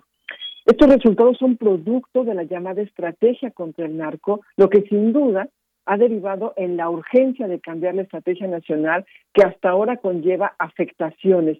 Desde Redín hemos documentado y sabemos que se trata de víctimas de reclutamiento o desaparición forzada que el crimen organizado está ejerciendo. Más de 2.000 menores han sido atendidos por violencia familiar en el 2022 y el hallazgo de cuatro menores sin vida en la comunidad indígena zapoteca de Chicapa, de Castro, en el estado de Oaxaca, deja la evidencia de, eh, deja la evidencia de que la violencia está afectando de una manera gravísima a los niños y a las niñas que están enfrentando el maltrato y el abuso. Las pesquisas apuntaban a que las tres niñas de 8, de 5, de 2 y un niño de 10 meses fueron envenenados y que la madre sería responsable. El grupo de estudios sobre la mujer Rosario Castellanos nos ofrece en su reporte sobre violencia infantil la cifra que indica que para diciembre de 2021, 59 niños y niñas habían sido víctimas de muerte violenta en Oaxaca, destacando que de los 582 asesinatos violentos de mujeres, el 10% son de niñas o adolescentes. Otro reporte de la Redin alertó que para que en lo que va hasta ahora de 2022, 2.736 menores de edad fueron atendidos en hospitales por violencia familiar. Estas cifras señalan que 1.649 niños de 0 a 17 años han sido atendidos por violencia sexual, 1.531 de los casos, es decir, 92.8% corresponden a niñas. Y finalmente, 1.335 menores han sido atendidos específicamente por violencia física. La mayoría, o bueno, más bien la mitad, 639 mujeres, 695 hombres. UNICEF reporta también que el 2020 fue el año en el que se identifica la violencia infantil en un incremento brutal durante la pandemia, pero además reporta que no solamente durante la pandemia, ya previamente a la pandemia teníamos alta, un panorama de violencia gravísimo, altas cifras que justamente el confinamiento agrava. La pérdida de empleos, la falta de ingresos, otros elementos que provocan mucho estrés familiar son factores de alto riesgo asociados a la violencia. La CEPAL, en el mes de junio, anunció que próximamente publicará un estudio denominado Homicidios en la niñez y la adolescencia en México, características y tendencias recientes. En este se destaca un reporte de 2007 a 2020 y el efecto de la, de la estrategia contra el crimen, cómo llevó al incremento de los homicidios de menores de edad en México sobre todo en el segmento de los 13 a los 18 años, que en su mayoría efectivamente fueron perpetrados por el crimen organizado, que se cometen con arma de fuego y en espacios públicos. Este estudio habla de cómo se han triplicado las cifras y da un contexto de la violencia y de la impunidad en México. Estaremos al pendiente de su publicación porque va a ser un reporte muy importante sobre la visión que se tiene de nuestro país respecto al tema de violencia. La verdad es que podemos hablar de un montón de cifras, ¿no? E incluso desde esta estrategia de, de, de, contra el crimen organizado hasta la política de este abrazos no balazos, ¿no? Y todo nos está indicando que nuestro país se viene llenando, se viene gestando se viene incrementando y triplicando este proceso de, de, de, violencia, de este delito, de, de homicidios, de castigo, de violencia física, de secuestros, de desaparición, de uso de armas, etcétera, contra nuestra infancia. En realidad estamos hablando de una preocupación que nos tiene que em, eh, afectar, que nos tiene que generar eh, una reflexión en torno al impacto que está teniendo nuestra sociedad, porque mayoritariamente las personas menores de edad, las personas jóvenes, están presentando un impacto gravísimo y la, la recurrencia con la que están acercándose al uso de armas, a la utilización de armas de fuego, que con el riesgo incluso de su propia vida, está siendo una, una, una, una constante. Eh, lo que nos seguimos preguntando es por qué si nuestras autoridades, a quienes obviamente se les han entregado al menos hasta ahora dos de estos reportes de los que estoy hablando, el, tanto el de Redim como el de la UNICEF, ¿Cómo es que una vez conociendo estos datos, una vez conociendo estas cifras, no se han generado las estrategias o al menos un plan de respuesta para atender este gravísimo fenómeno? La falta de operación de un sistema de protección como mecanismo vinculante que tiene por mandato de ley que relevarse como un sistema de protección integral de derechos de niños, niñas y adolescentes en México, ser un sistema de alto nivel de prioridad nacional y observar el cumplimiento de los avances en materia que de garantía de derechos de infancia haga nuestro gobierno en nuestro país, es sin duda una flagrante violación a atender ese mandato constitucional establecido en el artículo cuarto de nuestra Carta Magna, que es velar por el interés superior de la niñez. En realidad estamos con una gran preocupación porque todos los días al menos dos o tres veces por semana, nos, nos seguimos encontrando noticieros, reportes de muertes por violencia, muertes por error. En, la semana pasada nos encontramos un caso de un, de un grupo armado que llegó a la casa y que en presencia del niño mató a su perro, ¿no? Es decir, como una amenaza brutal a la vida, eh, más allá de que los crímenes se cometan y se ejecuten. La verdad es que este es un tema que debemos de llevar, de alzar con nuestra voz y agradezco este espacio porque este espacio nos permite llegar a otras voces para sensibilizar sobre la urgente necesidad de exigir el cumplimiento de ley que tiene nuestro gobierno de garantizar la seguridad y la protección integral, empezando por la vida misma de niños, niñas adolescentes de nuestro país y de quienes tocan nuestro territorio. Pues Alicia, Vargas Ayala, gracias, gracias por, por tomar este espacio para ello, para eh, poner este énfasis. Vaya, es, es eh, terrible y, uno no sabe de pronto, pues, hacia dónde y en, hacia dónde vamos y en dónde estamos parados cuando vemos, por ejemplo, al todavía presidente del PRI, pues haciendo este tipo de propuestas, este tipo de propuestas de verdad que no tienen cabida, que no tienen eh, lugar armar a las familias para que se defiendan con sus propias armas de, de, de las amenazas del crimen organizado, en fin, te agradecemos, como siempre el tiempo es insuficiente, pero eh, te agradecemos y, bueno, estaremos próximamente contigo dando seguimiento a estos temas. Alicia Vargas Ayala, muchas gracias y hasta pronto. Muchísimas gracias, Gracias, gracias Miguel Ángel. Gracias, Alicia. Siempre, siempre eh, a, mí y francamente eh, me, me, incomoda mucho la confusión de que confunden eh, un dicho, un giro de un político, abrazos no balazos, con una política de seguridad. Ya lo discutiremos, pero es un lugar común, pero verdaderamente fatal. Pero bueno, nos quedamos aquí. Esto fue Primer Movimiento. El mundo desde la universidad. Radio UNAM presentó Primer Movimiento. El mundo desde la universidad con Berenice Camacho y Miguel Ángel Gemain en la conducción. Rodrigo Aguilar y Violeta Berber, producción. Antonio Quijano y Patricia Zavala, noticias. Miriam Trejo, coordinación de invitados. Tamara Quirós, redes sociales. Arturo González, operación técnica. Locución, Tessa Uribe y Juan Staca. Quédate en sintonía con Radio UNAM. Experiencia sonora.